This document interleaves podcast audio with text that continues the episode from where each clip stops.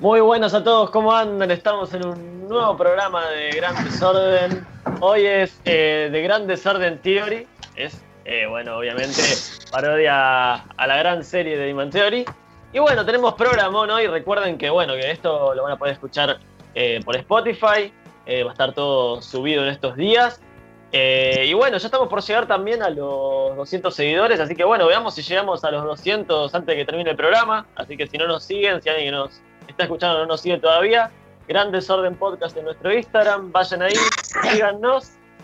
Salud, que se larga un sorteazo, un sorteazo tremendo, se va a largar eh, ahora, ahora en julio, así que síganos en el Instagram de Gran Desorden, Gran Desorden Podcast. Y bueno, ahora presentar al staff que está a mi alrededor, conmigo está el opinólogo del programa, el señor Máquina Agustín García Turión. Buenas nueva gente, ¿cómo andan? Ahora tomando unos matecitos y día 100 de cuarentena. Uf, llegamos al cero. Tremendo. Qué lindo y eh? fluido se te escucha, máquina. Qué gracias, gracias. es, que ahora estoy usando la computadora. bien fresh. El, origen de todos los problemas. Excelente, muy bien, muy bien. Eh, por otro lado también está el señor Lautaro Lefose. ¿Qué onda? ¿Cómo andan? ¿Todo bien? Sí, amigo, me parece que sí, el problema está en tu computadora, en tu celular, o sea, necesitas usar la computadora. Sí, sí, sí, sí, te, faltaba la compu, amigo. Bueno, ahora está perfecto. Así que, nada, ¿cómo anda la gente? ¿Todo bien? Yo acá eh, en, la producción, controlando, viendo los volúmenes, viendo un poquito de cositas para ver que está todo saliendo de 10 y que tengamos un programa hoy. Excelente, excelente, Lefo, como siempre, un crack. Eh, después está por otro lado el señor Lucio. Lucio, ¿cómo anda? ¿Qué onda, gente? Che, tengo una duda, Hernán, sacámela. Cuando tosí recién, muteé el micrófono, pero se escuchó igual, ¿no? Se escuchó igual, se escuchó igual. Se escuchó igual. Se sabe, se sabe. Bueno, nada, eh, espero que disfruten el programa de hoy y nada, con toda, chicos, hoy. Con toda, con toda, tal cual. Tal cual, con toda. El señor Fer está por ahí. ¿Cómo andan muchachos? Bien, contento después de una semana que me ausenté, así que estaba ansioso por volver. Eh, no tenés COVID, ¿no? No tenés COVID. No, por ahora no, viste, fui a hacer eh, chequeo en la semana y por ahora di negativo. ¿Sale y Menos mal. Y, es duro, amigo. había un par que se lo estaban haciendo. Yo dije, apa, acá rajamos. Porque, viste, hasta la primera vez que me meten en una cabina, ponerle que tuviera un metro cuadrado, me tiran 16, como 16 mangueritas que me están fumigando íntegramente. ¿Qué se siente eso, Fer? ¿Qué se siente? Y primero me sentí en los Sims, ¿viste? Porque la ducha era parecida. Y después eh, me sentí, ¿viste? Como en, un juego zombie, ¿viste? Algo así como que estás, está todo parasitado, la gente le ves la mitad de la cara. Un frío de la puta madre, no, eh, no sé. Es raro la, la actualidad. Tremendo, tremendo, Fer, pero bueno, ¿qué va a hacer? Eh, ¿Quién más anda por ahí? Anda el señor Emi. buena, buena, buena gente. Acá listo y preparado para hacer otro sábado este programa lindo. Excelente, excelente. Y, bueno, y su, su colega de, sección, el señor Pancho. Muy buena gente, ¿cómo andan? Vamos a hacer una muy linda una muy linda sección y hoy vamos a hablar de algo que nos encanta a Emi y a mí, que es el básquet. Claro, que van a tener que, ya le dije, van a tener, van a tener que explicarlo para, para tontos, ¿eh? porque no, entendemos nada de lo demás. No entendemos nada de básquet. Así que. Basquetbol para tarados. Sí, no va a tener que tener paciencia, ¿eh? no entendemos el lenguaje, ¿me entendés? Sí, no, no, no. Así que nos van a explicar bien. Yo creo que nos van a explicar bien y vamos a, ponernos al día con la, con la NBA. Pero bueno, eh, entonces pasamos a la primera sección del programa. Vamos a ir con la sección de efemérides con el señor Lucio. A ver qué nos trae el día de hoy. Gracias, Ernie. Oh. ¿Suena esa música, Lefo? Sí, pero hoy suena una especial porque la vamos a probar en Twitch. La gente en Spotify va a escuchar la música clásica, el clásico beat clásico, pero hoy acá está sonando una música distinta. Eh, y está sonando el tema de Drake y Josh, amigo, para vos, así que no sé, te lo Excelente. Gracias, amigo. Arrancamos con una efeméride ficticia, una efeméride que, digamos, no, no da con la realidad. En la serie Dark supuestamente hoy era el fin del mundo. No sé si ustedes la estuvieron viendo estos días, que se puso muy de moda. Exacto. Ya voy por el capítulo. Ya voy por el capítulo 5, voy de la 3. Uh, me Ah, repasé. Yo voy Yo por voy por el el 2, segundo. el 3 y ya me parece mucho, boludo. Quiero aclarar una cosa antes de seguir, que es que yo no vi la serie Dark, sino que vi el resumen en un canal de YouTube muy conocido por hacer resúmenes, que no voy a nombrar, porque no nos pagan. Pero no, pero Pancho- Pancho, lo publicita. Sí, que a Pancho le pagarán aparte. Eh, pero bueno, nada, supuestamente es el fin del mundo. Claramente hasta ahora, 7 y 6 de la tarde, no pasó nada. Voy a hablar Eh, un pará, poco. estoy, estoy viendo cosas medio raras por la ventana, ¿eh? Me parece que se viene, ¿eh? Se Ah, viene. bueno, un poquito malo. Se, se ve ¿Al un medio Pero falta todavía. Falta, falta una sola todavía. Y va el tercero, y va el Falta, falta tercero. porque antes que llegue el fin del mundo, la gente tiene que disfrutar de nuestro podcast. Así que sigo. Exacto. Sí. A 50 años, chicos, estamos un día como hoy de la formación de la banda Queen. Y le voy a contar brevemente cómo sucedió, que es muy interesante. En mayo de 1970, la banda Smile se quedó sin cantante. Un joven de 24 años se ofreció para el puesto, Brian May y Roger Taylor lo aceptaron de inmediato. Freddie Mercury propuso el nuevo nombre del grupo. Las dificultades para grabar el primer disco, la llegada del éxito, los hits y las historias fueron un montón de anécdotas que fueron atravesando hasta formar la gran banda que fueron, que es Queen. Para eso hay una película también. O sea, Sí. Exacto. Exacto. Queen antes era el que quiere saber más, se mira la peli. Claro, Claro. si quieres saber más en profundidad, se mira la peli, se saca toda la duda. ahí. Se deja de romper las bolas. No me rompa la pelota. Así. Corta. Claro. Chicos, ¿quieren. ¿Con qué sigo? ¿Qué quieren? ¿Nacimientos? ¿Quieren. A ver, tiramos un Sí, cumple. ¿Quién cumple? Tiramos un ¿Quién cumple? Cumple. Toby Maguire, actor conocidísimo, más que nada me imagino por su, su trilogía de El Hombre Araña. Obvio. Y quiero Claro. negro, si podés, si tenés un segundo que pongas en una encuesta en, en el Instagram, cuál Sí. es tu Spider-Man favorito y No, que no, ofrezcas no, las no, tres opciones. Nah, nah, nah. Va a ganar él. nah, No nah. No tiene, no tiene, no tiene rival. Para Spider-Man mí no tiene- Maguire. Para mí, para mí no tiene rival Toby Maguire, pero te voy a ser sincero, Tom Holland a mí me gusta muchísimo como Sí, la me gustó Uh. mucho. Pero Holland, que vaya a dirigir Independiente, Holland. Que vaya a dirigir Independiente. Perdón, pero soy el equipo, soy el equipo de Andrew Garfield yo. Anda, No, Garfield, a comer lasaña. A comer lasaña, Garfield. Escuchen, escuchen, hay, hay así como una dividida. Ahí tenemos Tom Holland, Toby Maguire, Emmy va por Andrew Garfield, así que me gustaría, si se puede postear la encuesta, a ver qué opina la gente. A ver qué nos dice. Yo creo que de estos tres y soy Team Toby Maguire, sí, sin duda. Sí, yo. que se dice que que se, vos, Lef, que estás en el cine, que se va a hacer una película, la tercera entrega de esta trilogía del Hombre Araña nueva. Van a Sí. mandar a los tres. Dicen, ¿no? Como un multiverso. Sí, Eh, como hay, a ser tres Hombre Araña. hay que ver. El tema con Spider-Man es que Holland tiene contrato con Marvel Studios, con el, con el universo cinematográfico de Marvel. MCU. Y claro, en- y, Con y Sony. ya sería la última, la última de Tom con Tom Holland. eh, Sí, por porque Sony. le ganó el juicio Sony a Marvel, no hubo acuerdo. Entonces los derechos de Spider-Man van a seguir perteneciendo a, a la empresa Sony, por lo que Spider-Man tiene que retirarse del UCM. Pero el tema es que Tom Holland tiene contrato con el UCM, hay que ver. No, no, a mí me comentaron de que en un momento se había peleado fuerte, pero después eh, más o menos que llegaron a un acuerdo para que por lo menos pueda ser la última película. La Claro. película que- Sí, sí, la última, llegaron al acuerdo para la última, porque nada. No sé si esto va a seguir, pero la última la va a hacer porque si no quedaría todo recolgado. Claro. Y el tema es que si llegan a sacar a, a este Spider-Man del UCM, tipo, no tendría sentido toda la historia que tuvo este Spider-Man. Porque la Sí, verdad porque- que la mayoría de la historia rondó. Mi sección, amigo, vos tenés una de básquet. Es el heredero de lo- del el que queda como el jefe de los Vengadores, digamos. Vos también ya tenés una sección. Lo que Ah, tiene eso. es que supuestamente Sony puede usar a este, a este Spider-Man. Me parece que es una falta de respeto. todo el que hablaba. Todo el que hablaba. Desconozcamos. La verdad desconozco, desconozco. Habría que, que hablar con Sony. Yo después les mando un mail y les, les, les aviso. Pero por yo favor. creo que Vendría bien. van a llegar, van a llegar a un acuerdo porque si no van a tener que volver a hacer lo mismo que hicieron con lo de Tobey Maguire, empezar de nuevo.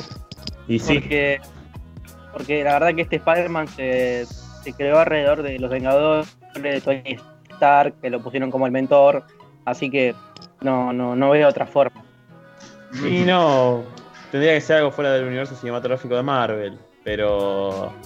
Pues pueden a, a ver. a- El- armar un multiverso, pero armar un multiverso al estilo eh, eh, la película de, de Spider-Man Into the, the Spider-Verse, eh, pero versión, digamos, live, live action. Eh, Claro, pero y- sería todo propiedad de Sony. Olvídate del UCM, y olvídate de que aparezca Iron Man, Hulk, olvídate de que aparezca todo el mundo. Eh, más que Bueno, Iron. Man, ¿viste? Aparte también hay que contar con que en 2018 salió la de Venom, que la hicieron para todo público para que se pueda juntar con Spider-Man. Claro. también- Ahí está, ¿ves? Pertenece a ese universo. eh, con Venom, pero olvídate de que ya vuelvan a aparecer los Vengadores porque una cosa es Sony, otra cosa es Marvel. Y bueno, derechos del cine, como en su momento fue Fox, que ahora pertenece a Marvel, por lo tanto no me extrañaría que aparezcan los X-Men o que aparezcan Los Cuatro Fantásticos. dentro del universo Simpsons. cinematográfico de Marvel, cosa que sería muy interesante. Sí, sí. Igual el tema con Fox es solamente los derechos televisivos. Sigue siendo la cinem- los cinematográficos, sigue existiendo Fox por su cuenta. Claro, el 20th Century Fox, pero ¿quién te dice Es. nego- negocios? Y si ya tiene medio pie en uno. Claro. ¿Sabés que, que con Marvel decían que se iba a sacar una serie de Loki y después una serie de Soldado de Invierno, del Soldado de Invierno y de Falcon? Sí, Mm, porque Claro. tienen su propia pla- plataforma. Sí, sí, Claro. por eso. Sí, Están en eso. eh, mira. en Disney Plus. De sacar también una de visión. Bueno, ¿De Sí, sí, sí. están armando su propio su propia serie. Sí, Visión Viloni. 100 millones. Tremendo. Bueno, a ver, Lucio, ¿qué más tenés, amigo? Ah, Me dejaron sin palabra. ¿Saben quién debutó hoy con la selección argentina, chicos? ¿Quién? Eh, el pájaro canigia. No. Eh, Ruggeri. Tirame, tirame una fecha. No. 1991. Ah, eh, Saviola. el Goico. El Goico. No, Batistuta. no. Sí, máquina, el batigol, vieja. Debutaba Mierda. hoy El Bati. con la selección argentina. Una era de ¿Sabés goleador. Bueno. qué pasó más con la selección argentina, pero en 1994? Le cortaron las piernas al Diego, amigo. No, No. 27 Sí, ¿El doping? Dio, do- sí, el doping positivo. partido con Grecia. Mami, momento, eh, para los argentinos. Eh, no, feo, feo, feo, feo. Momento duro. Eh, un momento muy duro, Sí, sí. amigo. Lefo, vos que sos gran fanático de SmackDown y de la WWE. Hoy se da el debut del luchador John Cena, amigo. Uy, mirá vos. Qué ¿Hace cuánto hombre. estamos hablando? El verdadero. El único. El, Cena. el- 2002 debutó. el A la inigualable. Juan Cena. El- no- El único inigualable You Can See Me, John Cena. John Sí. Cena y almuerzo. John el que Aguanta, come. aguanta Undertaker igual, eh. Aguanta el Undertaker. Yo digo, John Cena. John Cena es equivalente a Juan Diner. Puede ser. Sí, sí. Barras. Barras, Puede- pensalas. pensalas. Sí. Pasó Papo por acá y dijo, che, Para no. mí, sí, para mí, John Cena puede ser lo mismo que Juan Diner, ¿eh? Puede ser. ¿Por qué no? Por otro Total. lado, en 1979 tenemos el retiro de Mohamed Ali. Crack. Ah, el, mirá, mejor, Cassius Clay. el mejor boxeador de la historia. eh, el mejor boxeador de la Eh, historia. y aparte, aparte cómo, cómo se involucraba en los temas de racismo, En los temas de derecho. políticos, de derechos de los negros, eh, era la verdad un grosso. Eh, Mohamed Ali, Sí. que bueno, cambiarse, cambiarse el nombre. claro, claro, pensá que le, le sacaron la medalla de, de olímpica por, por no, Por por no no ir a ir a la guerra de Vietnam, claro. Exacto. Por no ir a la guerra le sacan la, su medalla olímpica, boludo. Sí, sí. No, por eso, un, un grande Mohamed Ali. Un grande, un grande. los conflictos. Negro, vos viste que me pusiste el tema de Drake y Josh. Sí. Todo tiene un sentido en la vida y es porque Drake Bell hoy nace. Oh, qué feliz grande Drake Bell. Drake Bell. Drake feliz cumple. Está grabado. Drake Campana nos manda un saludo, después lo vamos a mandar por, por el Instagram. Este, Eh, Saluda a todo el staff de Grandes Órdenes, es un amor. Un genio, un genio. Drake. Es un que bombón. no se lo, se lo vea más. Tengo acá el, ok. el- el mensaje, tengo acá el mensaje que Ah, ¿lo dice? Hi guys, I love your show.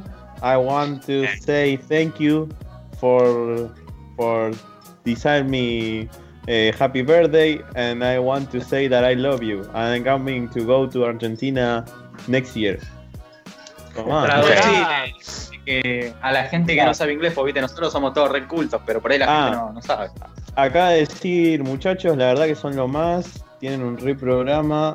eh, el máquina hoy se escucha bien, no lo puedo creer. Les deseo lo mejor. Gracias por desearme feliz cumpleaños. Y voy a estar en Argentina próximamente. Espérenme con Fernet y asados. The Machine Ah. Today sounds great. The, ma- the Machine Today sounds great. Que soy el tipo. Sounds amazing, machine. No, no, increíble. Congrats eh, from Drake. Eh, Qué grande. Drake, qué grande Drake. Increíble. Bueno, eh, amigo, ¿algo más? ¿Tenés? Lo último, para cerrar la sección, hoy 27 de junio se quiso llegar a, a- Se está juntando firmas en realidad para que este día se, se haga realidad. Claramente no se hizo, pero les voy a contar este, este proyecto que tienen, que es que el 27 de junio sea el Día Nacional del Boludo. Ah, Así, Ah, el día... no tiene sí, día todavía. A mí también me sorprendió. No tiene, para mí el día del boludo todos los días, pero al margen. Sí, no. Este día supuestamente iba a ser. Me sorprende que no tenga día todavía. Así que les voy a contar un poco la explicación del Día del Boludo. Dice, Ok, a ver. en primer lugar buscamos homenajear a todos nosotros, los boludos, que por buscar hacer las cosas bien, justamente nos salen mal. Por ser honestos, seguir las normas o buscar el bien común, terminamos siendo objeto de burla y desprecio por parte de compatriotas mucho más vivos y elocuentes, o sea, más pillos. Sí, sí. En segundo Claro. lugar, exacto. En segundo lugar, y no menos importante, buscamos instalar este gran día como feriado nacional, excelente. Y para eso necesitamos tu ayuda. Bueno, dice participá, déjanos tu firma virtual para el apoyo. Bueno, eso ya es más publicidad.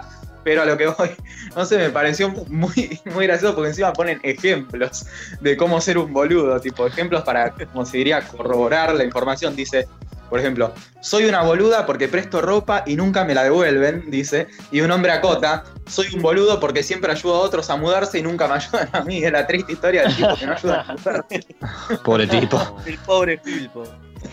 Y Alberto, Bueno, y yo- Alberto les contestó. Que Y. Alberto les contestó. ¿Qué me viste? Cara de boludo, le contestó Alberto. Es, es excelente, boludo. Tremendo, tremendo. Mirá, entonces podría ser celebración hoy. Bueno, ¿por qué eligieron hoy, 27 de junio? ¿Es por algo en especial o no se sabe? No, no, no. Se ve que es un día que se, que se les prendió el foquito y empezaron a, a buscar firmas para que un 27 sea el día del boludo, ¿viste? Ah, 16 Increíble. menos boludo. Pero Increíble. no, no, me, me causó mucha risa por encima feriado, fue buenísimo.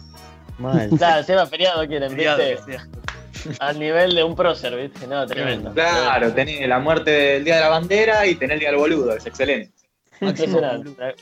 Una cosa de loco. Bueno, Lucio, impecable tu sección, me encantó. Me gustó Gracias, mucho. amigo. Muy buenos datos. Eh, esto va a estar en Spotify, va a estar en el bloque, el bloque separado, que nunca le pongo nombre a tus bloques, pero le voy a empezar a poner un nombrecito. Por ejemplo, acá le voy a poner. del boludo a este. Le voy a poner Día del Boludo, El día claro. del- boludo. Le voy a poner intro, intro más efemérides y Día del Boludo voy a poner. Día del Así, boludo. así tiene un título, por lo menos tu, tu sección. Pero bueno, Gracias, vamos a ir entonces con la sección de Suena la música, ¿no? Me imagino que está sonando la Sí. música. No sé qué música estará sonando, porque no, no, no sé cuál es. Pero Sí. es el momento de que eh, el señor Lefous nos hable de las pelis desordenadas. ¿Sabes que me puse, boludo? Porque tengo ganas de que la gente, compartirlo con la gente. Un temita que hoy lo estás escuchando entre ayer y anoche y hoy, creo que es la banda de mi cuarentena, Rush. Eh, Ah, sí, Eh, lo es la banda, es la banda de mi cuarentena. Y escuché de vuelta el disco Fly By Night y Dios mío, qué buen tema Fly By Night. No, no, no. Sí, ese es un temazo. no, no, no, Temazo. la voz, la voz de Geddy Lee eh, es fascinante. El segundo disco de la banda, que de hecho acá entra Neil Peart, porque Neil Peart en el primer tema, en el primer disco no está, en Rush. En el Ah, disco. Rush, Neil Peart no, no forma parte de la banda. Después entra para Fly By Claro. Night y cambia absolutamente todo. Pero bueno, hoy no les Eh. vengo a hablar de Rush. No les vengo a hablar de Rush. Les vengo a hacer una pregunta, porque estaba pensando.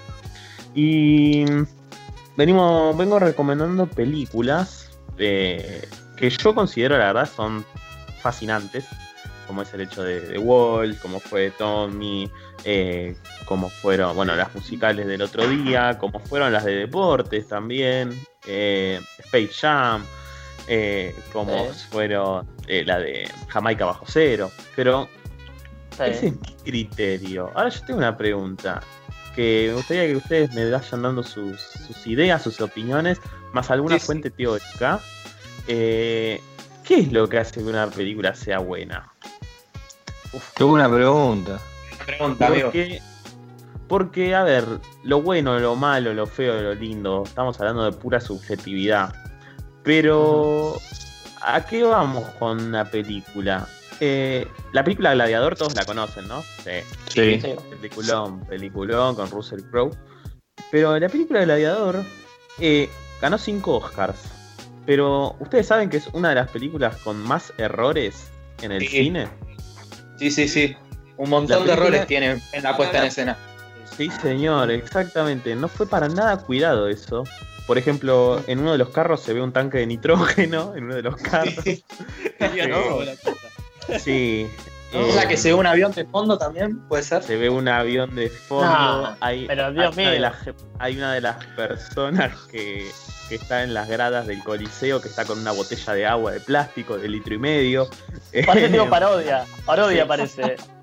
pero, Parece casi 300, ¿viste? pero ¿por qué Claro. es buena? ¿Entendés? Eh, a pesar de estas situaciones que tiene la película, ganó 5 Oscars, incluyendo Mejor Película en el año 2000. Eh, entonces, Sí. ¿A qué vamos con una mejor, con, cuando decimos una buena película? Vamos a la trama, vamos a la puesta en escena, porque también hay películas que de trama vos decís, esta película no se entiende nada, pero uno ve la puesta en escena de la película y es fascinante. Vamos al, al sonido, vamos a los- al actor que, que está en la película. ¿Para dónde vamos para decir que esta película es buena? Sí, yo creo que. Eh, igual, igual, sí, sí, habla vos, máquina, sí, sí. No, no soy máquina, soy Pancho, pero bueno. Ah, Pancho. Pancho. Eh, para mí tendría que tener un conjunto de cosas. Tipo, no es que una sola cosa sobresalte de las demás. Porque vos podés tener el mejor sonido y la mejor imagen del mundo, pero si las actuaciones de los actores no son buenas, no van a transmitir lo que, lo que quiere transmitir el director. Y lo mismo pasa, si pones los, los actores son increíbles, pero el director es mediocre, también cambia. La música eh, influye mucho una buena una buena banda sonora, eso es eh, muy clave. Y sí, yo Sí. creo que, que haría tres cosas necesarias. Yo creo que sería una buena banda sonora, una buena trama y Bien. yo creo que situaciones. Yo creo Bueno. que me quedaría con eso. Si te- nos quedamos con esas tres cosas, entonces no rompamos nada. si, se- si nos quedamos con esas tres cosas, entonces Gladiador es una gran película y puede ser una. es dignamente llamada excelente. ¿Por qué? Porque tiene una banda sonora fascinante que emociona eh, con la música de Enya. eh, tiene unas actuaciones increíbles con Russell Crowe, con Joaquín Phoenix. eh, la verdad es fascinante. Y tiene eh, como el otro factor de una trama, bueno, increíble, donde un gladiador, un soldado en realidad, eh, se hace, digamos, por no obedecer a- al emperador, es, es mandado a matar, pero él se escapa, puede conseguir escaparse y se va a entrenar para ser gladiador y volver para poder vengarse de, del, del emperador, que justamente mató a, a Marco Aurelio, que es su que es el padre del emperador, pero a la vez es como el, el padre, digamos, de corazón de, del gladiador, ¿no? Entonces, de, de Máximo. Eh, entonces tiene una buena trama de venganza y es Eh, fascinante. Yo le agregaría Sí, yo- algo a lo que Sí, dijo. Pancho. Tira, tira máquina, tira tú. No, no, sí, sí. No, no, habla, habla. Dale, dale. Te quiero. Querías tirar algo. Gracias. No, que a lo sumado, tipo sumando algo a lo que dijo Pancho, es como que me pareció que Pancho eh, fue como más a lo técnico de una película. Pero yo creo que también le sumaría, digamos, como lo que lo- por ahí los actores o mismo la, la trama puede como transmitirle al que la ve. Tipo, más a lo sentimental, por así decir, tipo. Porque hay películas que deben ser excelentes así también en cuanto a música, trama, todo eso, pero por ahí no, no te transmiten nada y quedan como en un segundo puesto o, o no se consideran ponerle obras maestras. Claro. Por eso, Sí, lo que yo pienso es que eh, tener buenos actores significa que al ser buenos actores van a poder transmitir lo que quiere transmitir el director y que le llegue a la audiencia. Por eso yo creo que lo de los actores es esencial. Claro, pero si además tipo, la historia tiene un mensaje aparte, más allá de lo que te transmite el actor, porque un actor te puede transmitir tristeza, todo eso, pero tipo, al final de la película si hay un mensaje por ahí o está buena la trama que te deja alguna enseñanza o algo así, como que está más bueno también. Sí, obvio también.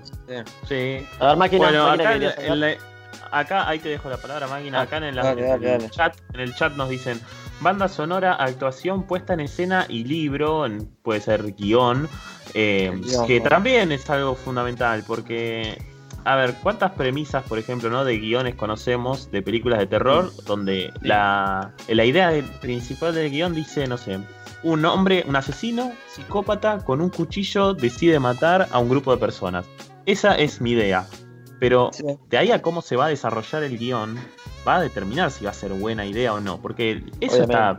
A ver, la gran, el gran boceto está en cuántas películas: Halloween, Jason, eh, Freddy. eh, todas son un loco que quiere sí. matar a un grupo de personas. Es Ya verdad, por es verdad. teoría. Claro, después O sea, ya cómo se están va en- desarrollando ese guion es fundamental. Y después también nos dicen buena temática, buen desarrollo, eh, buena puesta en escena, banda sonora, eh, que nada, son estos detalles que sí le van dando eh, a una película esta excelencia, ¿no? Si en, la- en el chat tienen en mente qué películas se les vienen con estas, todas estas cosas, buena temática, desarrollo, La película puesta perfecta. Exactamente, ¿cuál es la película perfecta para la gente en el chat? Mientras máquina, sí vas a hablar, sorry. Mirá, yo lo que diría es para plantear si es buena o mala, más bien, ¿qué película es mala? ¿Cu- ¿Cuándo son malas las películas? ¿Viste? Plantearlo más bien por, por, por oposición. O sea, ¿qué hace una película mala? ¿Cuándo, ¿Cuándo falla una película? Cuando erra en el mensaje, supongo, cuando Claro, se mezcla claro. el guion y, y quedan huecos argumentales que plantearon pero nunca los resuelven. Sí. O a veces Eh, es sí. parte del guion dejar el hueco, pero Claro. cuando es- se forma una falla que de repente a vos te bloquea en seguir la película, ahí ya yo creo que la película falla, falla y, y se va al, al traste. Eh, Bueno. Yo qué sé, hay una película que salió eh, hace poco argentina, que era de Lo Pilato. Eh, no me acuerdo el nombre. Estaba Delfina Chávez y, y la chica La Nata. Y en, e- en esa película eh, se hace como un una de detectives, estilo Sherlock Holmes en Argentina, pero que los policías, por ejemplo, parecen de parecen de, de Estados Unidos. No parece Argentina la película. Ahí ya Claro. en- entra en un inverosímil que te, te nubla. La Y corazonada. Cuando, cuando un actor. Ah, corazonada. Esa- sí, es. La corazonada. Ahí va. Cuando Está Joaquín Furriel, ¿no? Eso, sí. Ahí los actores tampoco están eh, transmitiendo, parece que están, están leyendo. Ahí, Seba también está tirando corazonada. Sí. Eh, parece que están leyendo eh, el mismo guion y, y falla, eh, por ejemplo. Para mí, Claro. cuando pasan Claro. esas cosas, ya ni siquiera se plantea que sea buena la película. claro. Vaya. Bueno, solo mi opinión eh, es que sí, siguiendo un poco lo que dice el máquina, si vamos a lo que hace una película mala para mí es lo previsible. Yo creo que una Claro. buena película no es Tiene que previsible. tener un plot Cuando vos, claro, cuando vos ves una película, bueno, por ejemplo, mi director favorito siempre va a ser Woody Allen. Me encantan las películas de, de Woody Allen y tiene un, un millón de películas y son casi todas buenas. Te digo, el, el vos le encantás a 80%, él. 90% son. bueno, gracias. Y bueno, eh, el 80% de las películas, o 90%, son excelentes las películas. ¿Por qué? Porque digamos que la película arranca, él sigue casi siempre el mismo patrón. La película arranca, eh, parece como que como que eh, es aburrida, como que, qué sé yo, que están charlando de nada, ¿viste? De que no sabes qué pasa y plum, te mete un nudo, ¿viste? De la nada, eh, algo que te sorprende, ¿viste? Que decís, ah, pero la historia se fue para este lado y yo no me, no me la esperaba, no me Claro, esperaba claro. que vaya para este lado. Y creo que la historia, yo pondría la historia más arriba de todo lo demás. Yo creo que lo más importante de la película es la historia y es cómo el director la lleva a cabo y cómo Sí, eh, utiliza recursos, cómo utiliza Claro. recursos para sorprender al espectador. Sí. Eso yo creo que es, es Sí, la- sí, sin duda. digamos, lo más importante de el- una película. Y después puede venir imagen, que también tiene que ser buena, sonido, actuaciones. Pero un buen director sabe llevar bien la historia a cabo. Bueno, de hecho, si, si nos vamos, como les decía, algo un poquito teórico, los puntos de una película tiene un inicio, eh, él tiene donde se presenta, digamos, en esta primer media hora a los personajes, digamos, eh, que vendría a ser la sinopsis de una película, ¿no? El- la, la primera media hora donde vemos al personaje principal, al personaje secundario, conocemos cuál es su objetivo, qué es lo que lo va a motivar El contexto, a el cumplir espacio ese. El objetivo. del guion está armado para todas las películas. Exactamente. Los primeros a 20 tener- minutos se plantean, en el medio Claro. está el problema y al final está el desenlace. Negro, ¿te puedo decir una cosa? Claro. Sí. Puede ser por ahí, por ahí influye, por ahí no, pero fíjate que por ahí muchísimas películas tipo que son consideradas eh, obras maestras tienen, digamos, grandes diálogos también, o tipo, ¿cuántas películas, no sé, uno se acuerda de una frase que dice, sí, esa frase de tal película y es un peliculón, ponele. Sí. Claro. Bueno, Es- ahí va, Bueno, ahí va el pues. tema del ahí va el tema del guion que decían también. Eh, claro. qué es lo que va a decir cada personaje y cómo lo va a construir también el, el actor. Eh, pero como decías vos, Ernie, de, de Woody Allen, lo que marca, eh, él se mantiene siempre en una estructura muy clásica y no falla generalmente. Es como decirte, eh, no sé, la 2 más 2 es 4, ¿no? Eh, tengo un principio, Claro. Tengo un primer punto de giro, tengo un Sí, desarrollo, tengo un segundo punto de giro, tengo un clímax y tengo un final. Entonces, Fíjate no hay- el hay guion, el guion de hierro de, de Hitchcock, fíjate. Eso, que viene de ahí, sí. Claro, exactamente, exactamente. Viene todo de ahí, de la- las primeras ma- las mentes maestras del cine, ¿no? Pero después también Claro. tenemos otro tipo de cine, eh, que es, por ejemplo, como se llama, suele llamar el cine de arte y ensayo, con películas como Ocho y medio de Fellini, donde no se entiende absolutamente nada, pero es considerada una de las mejores películas de la historia por muchos críticos. Pero Ocho y medio, ¿qué tiene? No tiene la estructura del guion. Ocho y medio se mete en el inconsciente de las personas, de los personajes, mejor dicho. Eh, Ocho y medio, no sabes cuándo estás adentro de, de un, del pensamiento del personaje, no sabes cuándo está teniendo una fantasía, no sabes cuándo está en la realidad. Y a pesar de no tenerlo, tiene. eh, es considerada una de las mejores películas de la historia. Pero ¿qué tiene, por ejemplo? Una banda sonora hiper popular a tal punto de que una es la cortina del programa de Susana Jiménez. Eh, Claro. Una de las canciones de ocho y medio. Eh, tiene una puesta en escena y un nivel tan cuidado del montaje, de lo que son eh, los cuadros, de lo que son los planos, que no lo tiene ninguna otra película de esa época y hasta hoy en día se siguen basando en películas así. Sí. claro, Sí, sí. Total, totalmente, Siempre totalmente. El arte por ahí cambiando cosas.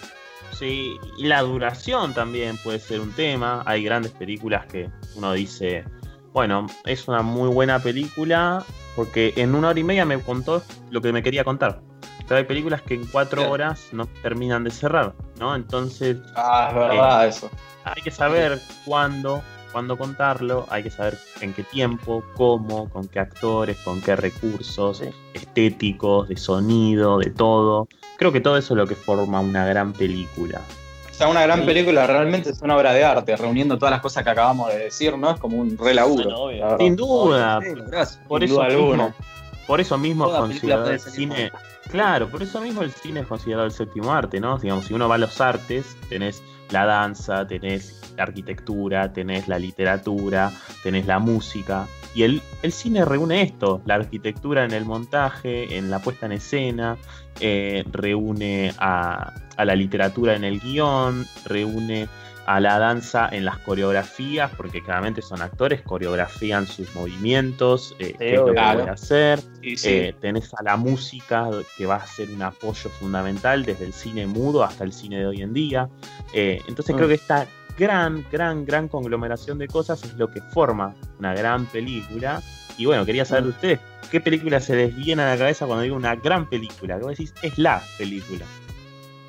Yo tengo un top 5. Solo siempre lo tengo. Tengo mi top Ah, 5 A ver, Ernie. de películas favoritas de toda la historia. Siempre, lo tengo de memoria. Mi película favorita, por mucho aprecio, por las veces que la vi, eh, siempre va a ser Volver al Futuro. Yo amo Volver al Futuro, me parece una, una obra maestra, eh, algo que, bueno, que, es, que fue muy innovador ¿no? en su momento. Eh, digamos, porque ahora se pueden hacer un millón de películas como Volver al Futuro, pero bueno, tiene la, la magia de haber sido hecha en esa época, ¿no? Volver al Futuro, hace tantos años. Y, y bueno, esa es una gran película. Digamos que tengo esa. Después tengo eh, The Truman Show, la película de Jim Carrey. Yo creo que la, la obra maestra de, de, de Jim Carrey, digamos, que en, la- en la que él actúa, digamos, de alguna manera. Me encanta su actuación en esa película. Alta película, Eh, eh, amigo. Sí, es increíble. También la vi un millón de veces. Otra es Forrest Gump. Eh, me parece excelente esa película. Todos clásicos son los que me gustan a mí. Son todos peliculones, boludo. Sí, esa película también, una actuación impresionante de Tom Hanks. Y, y bueno, tantos, tantos momentos tiene la película que, que no te olvidás, ¿no? Que, que son- hicieron parte de la cultura pop- popular. Eh, otra, otra película de mi actor favorito, eh, Taxi Driver. Taxi. Driver me parece Sí, sí, claro. una obra maestra, totalmente. Eh, también destaco la actuación de, de Robert De Niro, de un joven Robert De Niro. Eh, es excelente. Y bueno, y por último, la de- una película de mi actor, fa- de mi director favorito, eh, Woody Allen, que es Annie Hall. Annie Hall es una película excelente que es como Romántico. que reúne, reúne casi todas las cosas que utiliza Woody Allen en, en sus películas. Bien. Sí. Bien, Bien. sí, buenas. Grandes películas, grandes películas. De hecho, yo tengo acá mi agenda. Yo tengo siempre mi agenda delante mío donde voy anotando cosas. Y es de Manhattan. No es Danny Hall, pero es Manhattan, que es Ah. considerada otra gran obra de, de Woody Allen. Claro. Y la verdad es una gran película. Excelente, Eh, Manhattan también. sí. Buenísima, buenísima. Los muchachos, los demás, ¿qué piensan? Yo, yo Eh, el padrino. ah. El padrino 1 y 2 creo que son. Que son eso, Bueno. son, son grandes películas. Ya de por sí se, es de lo mejor que hay y, y sorprende hasta en la mafia. O sea, es. Tiene un gran arranque, por ejemplo la primera, eh, el planteo de personaje que arranca en la boda de familiar de esta familia italiana, que bueno, eh, plantean ahí al, a Don Corleone y su, su poder ante, ante su séquito, ante sus subordinados, y el, todo el, el, el ambiente es del- de lo mejor que vi. Y eso que la agarré tarde. La agarré hace como cuatro años, pero el padrino es, es magia. Tres horas de película, eh, eso está bien hecho. A mí, a mí la, que, la que más me gusta de todas es eh, Avengers 4. La verdad que. eh, sí, no, no, pero posta, más allá de. No Ah, quiero ah, caer, en posta. la, caer en la. mm, tipo, en decir. Dije, dije Avengers, no. Porque la verdad que tiene varias cosas. Primero, lo- los mejores efectos especiales que yo he visto en una película posta. La fuimos a ver con Maxi, un amigo nuestro.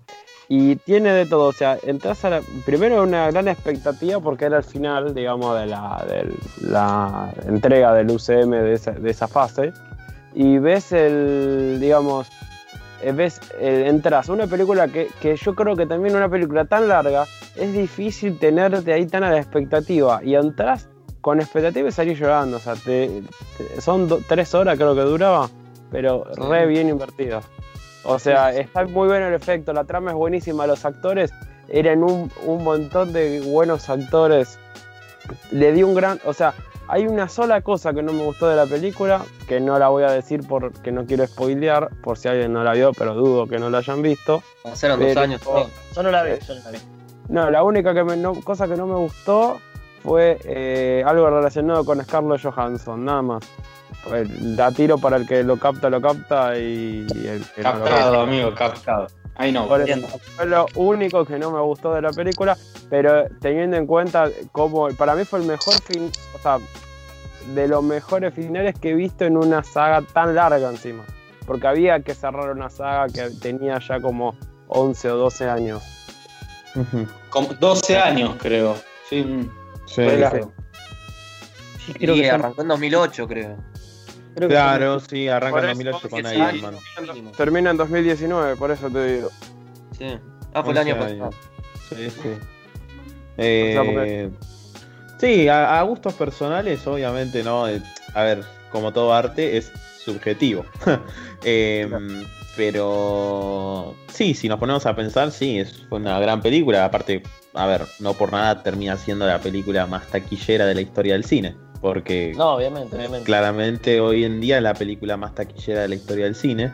Eh, se ve, tiene algo que a la gente le, le atrae. eh, y me incluyo porque realmente son historias que están muy bien contadas, puestas en escena, eh, sonido que lo acompaña muy bien. eh, quizás tienes, a ver, no la puedo considerar una película de culto yo, pero yo por, por lo que estudio y por lo que siento yo que es una película de culto y demás. Pero sí es una gran película y puede ser considerada para algunas personas la mejor película de la historia o una película favorita para alguien. Sí. Aunque perdió con el Negro. guasón. es- Dos cosas, negro, antes Sí. de, y te- seguir. La primera es que yo había escuchado, este, vi que, viste que vos hablaste de películas taquilleras, que Sí. Actividad Paranormal creo que la hicieron con 15 mil dólares, creo, si no me equivoco, más o menos un presupuesto así hiper pobre, y terminó recaudando como 140 millones o 100 millones, Sí. una cosa así. Eso pasa Con 15 también. mil con 15 mil dólares nomás, tipo, una locura, o sea, la ganancia que sacaron de eso. Hay muchas películas Sí. que. Sí. Muchas películas. Rec, por ejemplo, que después se hizo hasta la remake en Estados Unidos, que se llamó Cuarentena.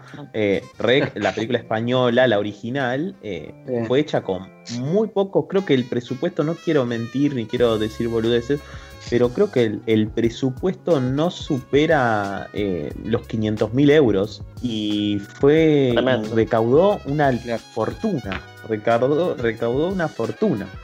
Sí, sí. Y la, Increíble. la- el tema que siguieron siguen haciendo. ¿eh? La Sí. igual. Tipo, se iban explotando y. Sí, bueno, eso ya es otra cosa. La explotación, otro día armo una sección Hablamos de explotadas. bueno, yo quería decir que eh, yo, mi saga favorita de películas es, eh, como todos saben, Harry Potter. Y yo creo que la que más me gusta a mí es la, la cámara secreta. Pero creo que la mejor de todas es la 3. Tanto por la dirección que tiene, por los planos que tiene y por la, por la actuación de, de los actores. Para mí es la, la mejor película de todas. Aparte se hace un quiebre en la trama, se, como que se devela algo importante. Tipo, ya salió hace un montón de tiempo esta, pero eh, para no spoilear, tipo, es un. Como es el paso de Harry de ser un, un nene a, a ser más grande. Sería. A un ser niño. adolescente. Ahí va. Sí. Bueno, eh, pues obviamente. Lo último, negro. Lo último. Sí. Lo último. No, te quería decir que yo la última película, tipo saga así de película que vi que jamás había visto, porque la verdad que nunca había visto El Señor de los Anillos y la vi hace muy poco. Y me pareció, la verdad, una película pero espectacular, tipo, de la primera hasta la tercera, no hay una que sea mala, que vos digas, no, esta es una cagada. Pero te juro que El me pareció espectacular y tipo, me arrepentí por no haberlas visto durante hace tanto tiempo, digamos, te juro. Eh, Imagínate, increíble. de una saga, de una saga de tres pel- de una saga de tres películas, dos tuvieron nominación a mejor película en los Oscars, no cualquiera. Sí, Eh, y una de eso. eh, es una gran película, son grandes películas. Y me olvidé de remarcar de que mm, también la banda sonora que tiene Harry Potter, la más, la más importante es la 1, tipo es el inicio de todo, también es increíble. Y eso también marca el éxito que tuvo. Sí, hay es una banda sonora histórica. Sí, sin duda. Es sin verdad, duda. Y transmite, Pancho. transmite, transmite, porque a mí me transmite magia esa, esa banda sonora. Ah, Yo hay un video en YouTube de un chabón que la explica. Se me pone la piel de gallina cuando, cuando la escucho. posta. Yo escucho eso y ya me imagino corte con un gorro de mago, una varita. Es, es como Es que la sí. escuchás y sos mago. Gran película, gran película. Eh, no sé si me faltó alguno, Emi. Una película ahí. ¿También? ¿Está Emi? Falleció, falleció Emi. El COVID. Estoy acá, estoy acá. COVID. Muteé el micrófono. no me di cuenta. Eh, así por para hablar una de la actualidad, sí no- te tengo que nombrar de Joker. Me parece que la actuación es un espectáculo, la, cómo está filmada, todo. Sí. Me, fa- me fascina. Sí, sí. Muy buena. Y la fuimos a ver juntos esa. Sí. Sí, excelente, Gran- excelente gran película. película. Muy influenciada, bueno, por las películas de, de Scorsese, de, por Taxi. Driver. Eh, es una gran película. charla una hora y, El rey de la una comedia. hora y media. Claro. Sí, gran película, gran película. Creo que con. Eh, Perdón, lo último. Una, con una película de DC fue mucho mejor que, año- que 10 años de Marvel. Y Uh, pues, uh, eh, auto. PHD. Totalmente. Fue, fue gran- una gran película. Eh, Tiraste una. bueno, ¿eh? Creo un que un me comentario queda- picante. Me queda cerrar con una película que yo considere así fascinante, con una buena puesta en escena, con una buena, digamos, buena dirección, con un buen, no, buen guion, buena actuación. eh, y se me hace difícil, pero, pero, eh, voy a poner a una de mis películas favoritas, que de paso la recomiendo para que la vean, eh, que es Birdman, de Alejandro González Iñárritu, eh, que nada, es una, locura esa película, desde el falseo del plano secuencia, parece que está toda grabada en una toma, es algo que a mí me fascina en el cine y que no se pierda ningún detalle, tiene una puesta estética de color entre rojos y azules eh, y amarillos y arenas que son increíbles y ayudan a seguir la trama. Tiene una banda sonora de jazz muy buena, muy de Nueva York, muy de Broadway. eh, y tiene unas actuaciones increíbles con Emma Stone, con, eh, con Michael Keaton eh, y con Edward Norton, que es una locura. Así que nada, para pensar, eh, que la gente piense. Ah, y voy a terminar diciendo acá lo que tiraron en el chat. Tiraron películas así con, con estos detalles. Camila, Sur, La historia oficial, película que he recomendado en algún momento. Mundo Grúa, eh, Cinema Paradiso, gran, gran película. Eh, bueno, apoyada en El Padrino, Volver al Futuro, así que nada. Para pensar, boquitas pintadas veo acá también. eh, nada, para pensar y. Boquita el más grande. Y boquita nada. y seguir La viendo película de Boca, la película de Boca sí. 3D. Boca Hay 3D. hay, hay grandes películas de culto que, bueno, que llevan a una película a ser llamada buena, que en algún momento traeré al programa. Excelente. Pero, bueno, un espectáculo. Muy bueno, muy linda sección. Muy linda sección, Lefo estuvo muy bueno. eh, como, como bueno, como dijimos, nuestras películas perfectas de alguna manera. Muy, muy copado, muy copado va a estar esto en, en Spotify y lo van a poder escuchar. Y bueno, todas las películas que, nombraron, que nombramos esta, eh, son todas para ver, digamos. Todas eh, merecen, merecen ser vistas porque son grandes películas. Eh, y bueno, es momento, suena la música, Lefo está sonando. Sí, va a sonar para, para, para Spotify, va a sonar, pero acá en el stream está sonando. Uh, está ¿Qué temazo? sonando El problema. ¡Uh! Para marcar ¡Qué temazo! ¡Qué temazo! ¿Por qué? Porque los voy a poner en contexto.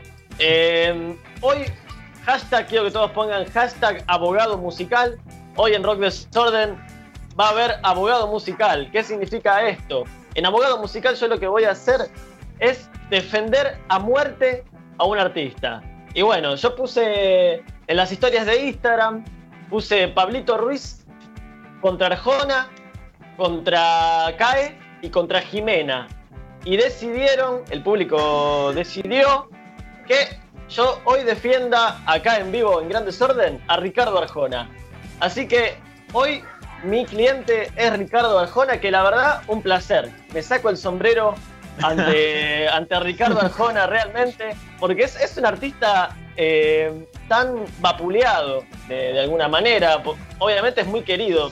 Entras a YouTube a escuchar eh, temas de, Arjona y realmente hay, mucho, la, mayoría de cantidad de mensajes de, aliento y de que, y nada, de que es un gran artista.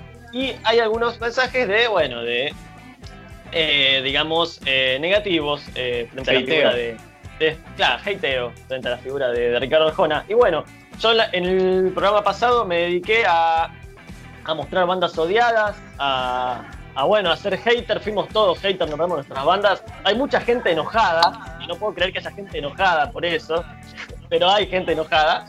Eh, y bueno, y hoy vamos a reivindicarnos un poco y vamos a defender a Ricardo Arjona en abogado musical. Eh, bueno, para para que sepan, estuve escuchando mucho Arjona esta semana, mucho, mucho a full. Estuve, estuve muy, arjonero, muy arjonero y, y bueno, voy a comentarles un poco primero, primero eh, la biografía, digamos, un poquito de, de Ricardo. Él, su nombre verdadero es Edgar, Edgar Ricardo Arjona Morales. Eh, nació en Guatemala en el año 1974, un 19 de, enero, conocido obviamente como, como Ricardo Arjona. Y, bueno, y un poco, un poco de su vida. Lo que más me, gustó, digamos, de, este artista es que viene, viene de abajo, se hizo muy de abajo. Eh, Ricardo Arjona, algo que por ahí algunos no saben. Eh, y es para destacar porque digamos que no es un, artista que la tuvo siempre de arriba. Eh, él, bueno, como saben, nació en Guatemala. A los siete años su, viejo le regaló la primera guitarra, le enseñó a tocar y empezó a escribir canciones a los 12, 13 años. Y eh, a finales de 1985, eh, su pareja de ese momento le organiza una cita en una disquera, en una casa discográfica de Guatemala, lo contrata y graba su primer disco. En sus primeros discos, bueno, Arjona dice que nunca él quiso ser cantante, dice que era para hacerle la contra a sus viejos de alguna manera, y bueno, en sus primeros discos, Arjona tiene, tiene como un estilo más rockero, eh, no tiraba mucho para la Arjona que conocemos hoy en día, tenía sus temas románticos que iban apareciendo, sus baladas, por lo que fue conocido, pero también tenía su lado rebelde y tenía sus, sus temas más rockeros que, que bueno, que a él mucho no le, no le, no le fue muy bien, digamos, con esas canciones y se fue tirando cada vez más a las canciones más, más melódicas y con un estilo muy particular. Pero bueno, después, después de esto, en 1988, se va de Guatemala eh, para la Argentina, viene acá al país y se queda a vivir eh, por un tiempo donde canta en, piano bar, en un piano bar de un hotel, que le, daban habitación y desayuno. Eh, y se quedaba viviendo en hoteles, era un artista callejero, por eso repito que es un artista que se hizo muy de abajo, cantaba en los, en los subtes. Y bueno, ya después sí, tiene un contrato con Sony Music eh, y ahí medio por la ventana entra, digamos, de alguna manera, y ahí sí se convierte en el artista que, conocemos todos. Eh, ¿Qué destaco de, Arjona? Ahora vamos, vamos, a ir con las, con las letras, que es lo más, lo más lindo de, de Ricardo. Eh, pero ¿qué destaco yo de, Ricardo Arjona? Destaco, eh, por, un lado, su composición, digamos.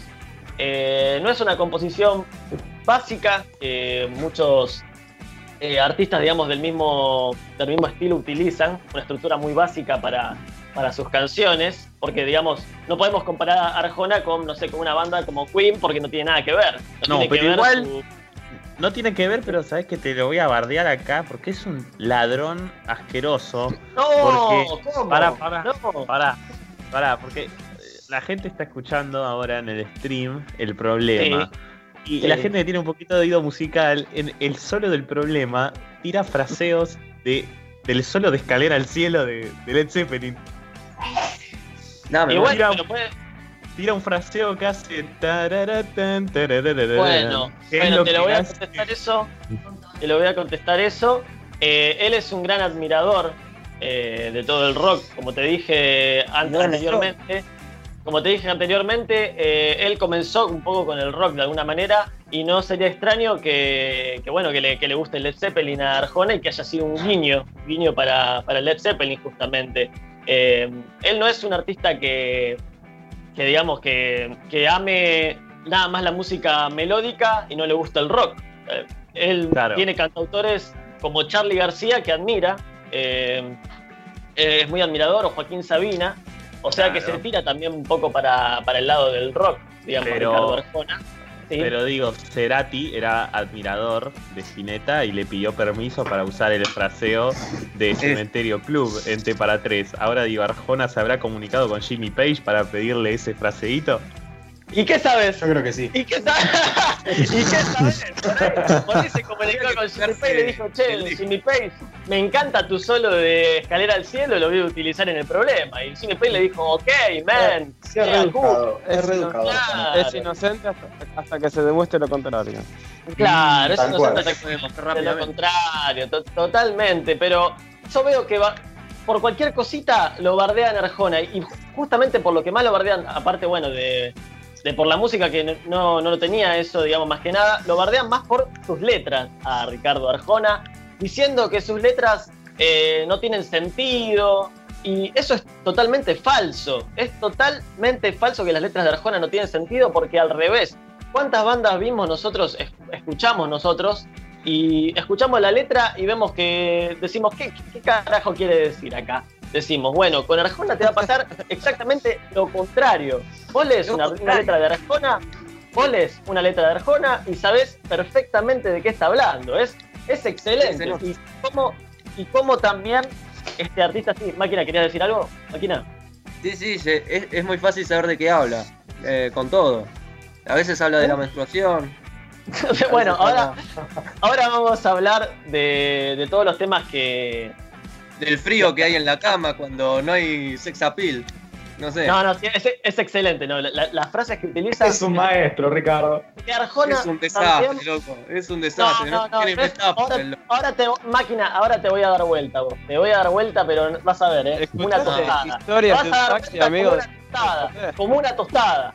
Mirá, Arjona en sus canciones trata temas como el racismo, transexualidad, el secuestro, violación, inmigración, eh, religión, está a favor, loco.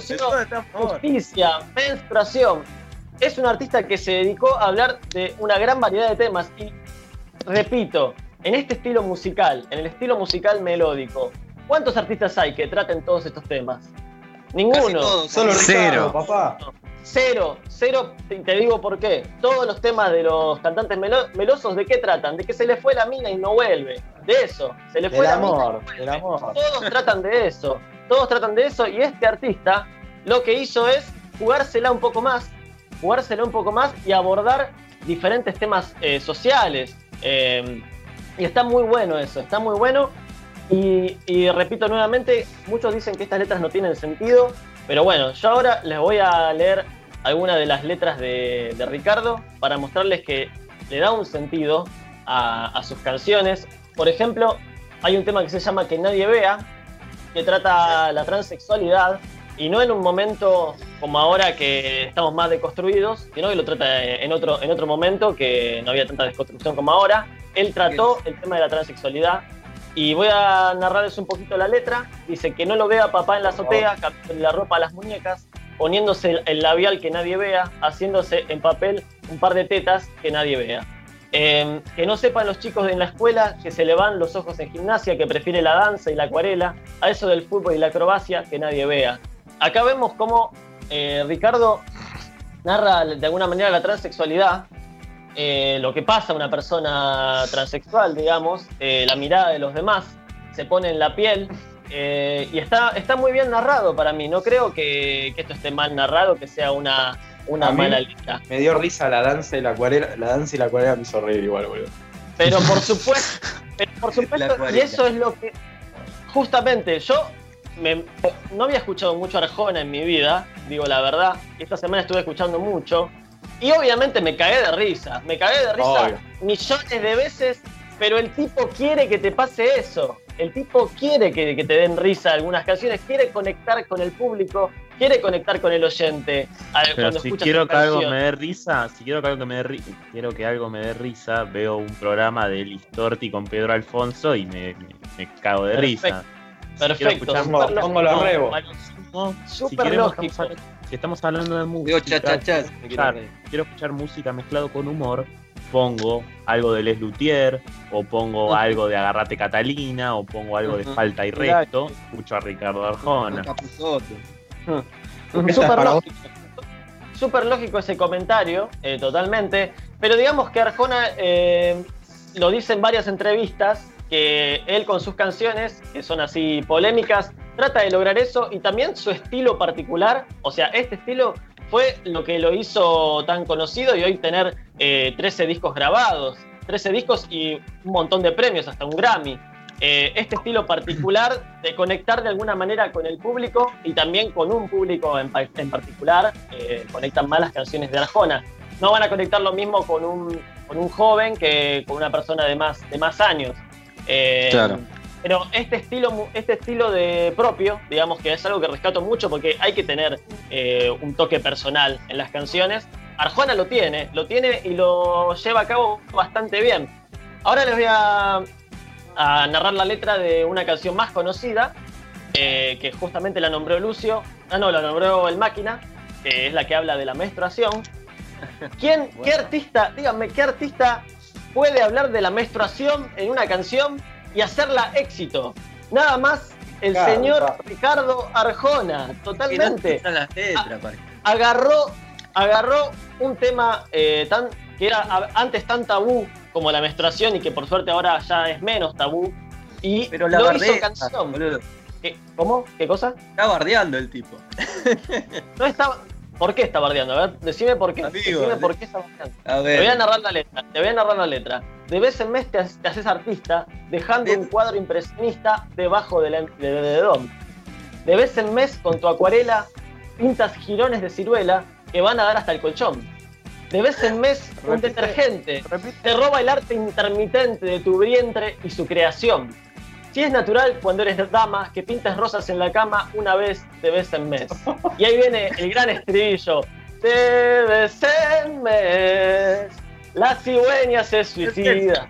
Ella está tú tan deprimida, dándole una explicación. De vez en mes, el cielo te roba el milagro. El tiempo te hace un calendario de una vez, de vez en mes. Excelente, excelente. Me encantó. Nada, me pongo de pie, me pongo de pie. No, ¿Cómo el tipo puede meter en un estribillo la cigüeña se suicida? El tipo lo hace, lo hace y queda bien. Che, Lo hace y queda bien. yo creo Hernán, Y es ¿puedo una opinar pregunta. algo? Sí, Doctor. dígame. Dígame. eh, Decir, yo eh, Pancho. pregunto, ¿puede Ah, Fer, ser perdón. que haya usado acuarela en ambas, ah, eh, ¿cómo son, serían analogías de las canciones? En la de Acuarela, los travestis y en esta. Entendí, Sí, no entendí tu pregunta. Si la dice palabra- acuarela en la de los travestis y en esta. Acuarela. Eh, a ver, la Dice anterior- acuarela y no sé qué cosa. Y en esta ser. dice que, que Sí, tira puede acuarela. en este caso, bueno, ver. claramente la acuarela habla de, de la, la menstruación, claramente, eh, que deja pin- pintas jirones de ciruelas. Ahora, también a, rescatar eso, ¿no? Eh, el uso, el vocabulario que utiliza. Déjame decirte una Ricardo cosa, está Hernán. Bien, sí, decime. De- Me encanta, porque yo, yo acá creo que te voy a ayudar a defender a Ricardo. La manera en la que romantiza la menstruación y puede mostrar ante todos la belleza de la mujer mientras que Increíble. pasa por ese momento que tanto les duele. Increíble, sí, no, es, es impresionante. Solo, yo creo que solo él puede elegir un tema así, hacerlo canción y hacerlo éxito. Es, es, Es único. increíble y que, y que ningún artista se animaría a esto, y menos artistas de, de, su, de su estilo musical, ¿no? Porque una banda de, no sé, de death metal, bueno, qué sé yo, le manda de todo, le manda, eh, no, no- no sé, mutila- mutilaciones, qué sé yo, de todo. Pero un artista eh, de, digamos, de este estilo musical romántico. Es raro que, que utilice este, este tema para, para plasmarlo en una canción, ¿no? Y bueno, Totalmente. y ahora vamos con otro tema, vamos con otra narración de otra letra. Vamos a ir ahora sí, vamos con un éxito. Otra cosa, ¿cómo podés hacer éxito una canción que habla de, eh, una, de las señoras de las cuatro décadas, de, de mujeres de 40 años? Este es uno de sus máximos éxitos y la letra es espectacular, como siempre. Voy a narrárselas, escuchen bien. Señora de las cuatro décadas y pisadas de fuego al andar. Su figura ya no es la de 15, pero el tiempo no sabe marchitar. Ese toque sensual y esa fuerza volcánica de su mirar. Señora de las cuatro décadas, permítame descubrir qué hay detrás de esos hilos de plata y esa grasa abdominal que los aeróbicos no saben quitar. Señora, no le quite años a su vida, póngale vida a los años que es mejor. Señora, no le quite años a su vida, póngale vida a los años que es mejor, porque nótelo usted. Al hacer el amor, siente las mismas cosquillas que sintió hace mucho más de 20. Nótelo así de repente. Es usted amalgama perfecta entre experiencia y juventud. Señora de las cuatro décadas, usted no necesita enseñar. Su figura detrás de un escote, su talento es en manejar con más cuidado el arte de amar. Señora de las cuatro décadas, no insista en regresar a los 30 con sus 40 y tantos encima. Deja huellas por donde camina que la hacen dueña de cualquier lugar. O dueño con usted, señora, imagínese que no hablo de otra cosa que no sea de usted. ¿Qué es lo que tengo que hacer, señora, para ver si se enamora de este 10 años menor? ¡Increíble! No, ¡Increíble! mejores rimas. Lo Trueno. ¡Poesía! Trueno. Es la, la demostración de un hombre explicándole a una mujer lo que pasa, loco. Sí, Dejate de joder. Lo que pasa. Es, aeróbicos no lo, puro, saben, no lo Arjona, saben loco. quitar. Dejate de Es joder. Ahora, sí, me parece que me parece que si está escuchando tu, tu padre te desheredó.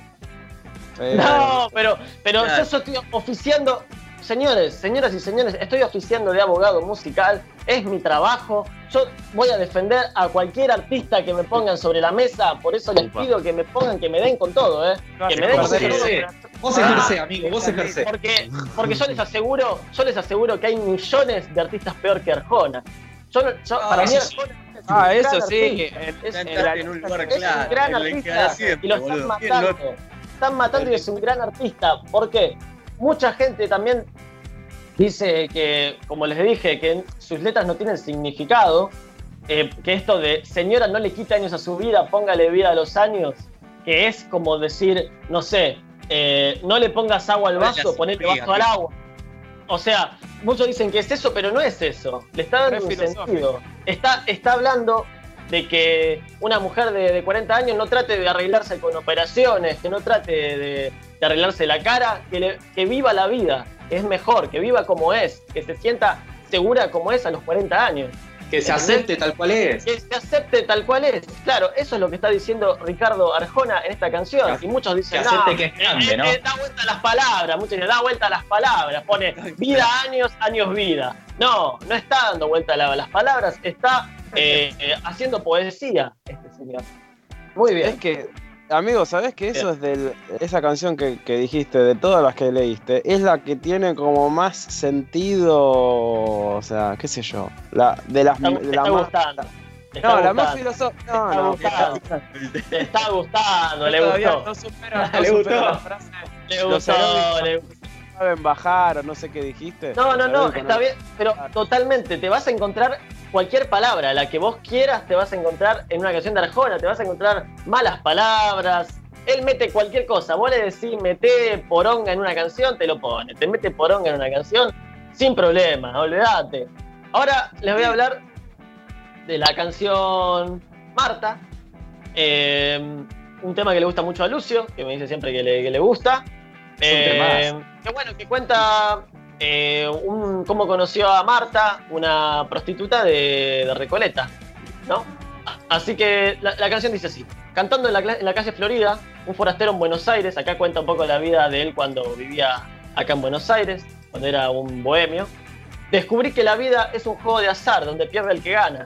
Por equipaje, una mochila, una guitarra y unos versos de Borges. Fue aquella noche de luna que una dama de azul me pedía una de Silvio. La complací con rabo de nube. Correspondió poniendo en el sombrero una propina en Australes, con la misma que al rato le invitaría a un café. ¿Cómo olvidarme de Marta? Aquella piba de la Recoleta, si me dejó un par de huellas en el cuello y en la vida, ¿cómo olvidarme de Marta? Me fui de canchero en Lagos, me fumigó con la mirada y me dijo, pibe, tendrás que cuidarte. Yo le dije de qué, ella me dijo de mí. Un taxi la esperaba en la esquina.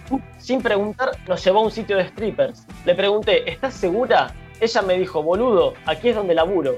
Estuve en Istambul, en Cairo, en los Tepuy, en París y en Malasia. Toda belleza fue poca, después de ver en la pista a Marta sin ropa. ¿Cómo olvidarme de Marta, aquella stripper de la Recoleta? Si me dejó un par de huesos en el cuello y en la vida, ¿cómo olvidarme de Marta? Me fui siguiéndola hasta Río, trabajamos en el mismo bar. Ella vendía sus filetas, yo tocaba la guitarra en una banda de blues. Llegamos un día hasta México. Yo cantaba en un bar de la zona rosa y ella seguía con su anhelo y era el de convertirse en una gran modelo. Le, perdí las huellas en las vigas. El tío Sam le cambió hasta el carácter y le agrego a las manías que iban desde el polvo hasta las pastillas. ¿Cómo olvidarme de Marta, aquella stripper de la Recoleta? Si me dejó un par de huellas en el cuello y en la vida, ¿cómo olvidarme de Marta? La última vez que la vi fue en un maldito estado de coma. Le canté rabo de nube, reaccionó un instante y me dijo, ¿qué haces? ¿Cómo olvidarme de Marta, aquella stripper de la Recoleta? Y además de mi amante fue también mi mejor amiga. ¿Cómo olvidarme de Marta? Es increíble. Sí, es para ¿Cuántas veces dijo, ¿cuántas veces dijo cómo olvidarme no dura de una canción. Para, para que 20 te hablo todo. minutos. De a uno, de a uno, Bueno, bueno, bueno. de a uno. Dale. Bueno, yo creo que dijo muchas veces cómo olvidarme de Marta, mínimo 20. Es, es el estribillo, que- amigo. Pero es el Es el estribillo, estribillo, amigo. Es el estribillo, boludo. Aprender, aprender una canción. Aprender. De una vez. Es, Es el estribillo de, de la canción. ¿Cómo olvidarme Este de.? Este tipo lo una banda de gente, yo no lo puedo ¿Cuántas veces Pará, metió bol- pura Pancho? Eh, pará, ¿metió bol- boludo en la letra? Metió boludo en la letra. ¿Entendés? Listo, Metió ah, yo- yo palabra. Argentino, Soy del, clan, soy del club de fan, bro, ya está. Qué grande, ¿viste? Yo sabía. Yo sabía. Porque, y aparte, para poder rescatar una Hay- cosa. hay que ¿Puedo rescatar una una cosa? Sí, decí.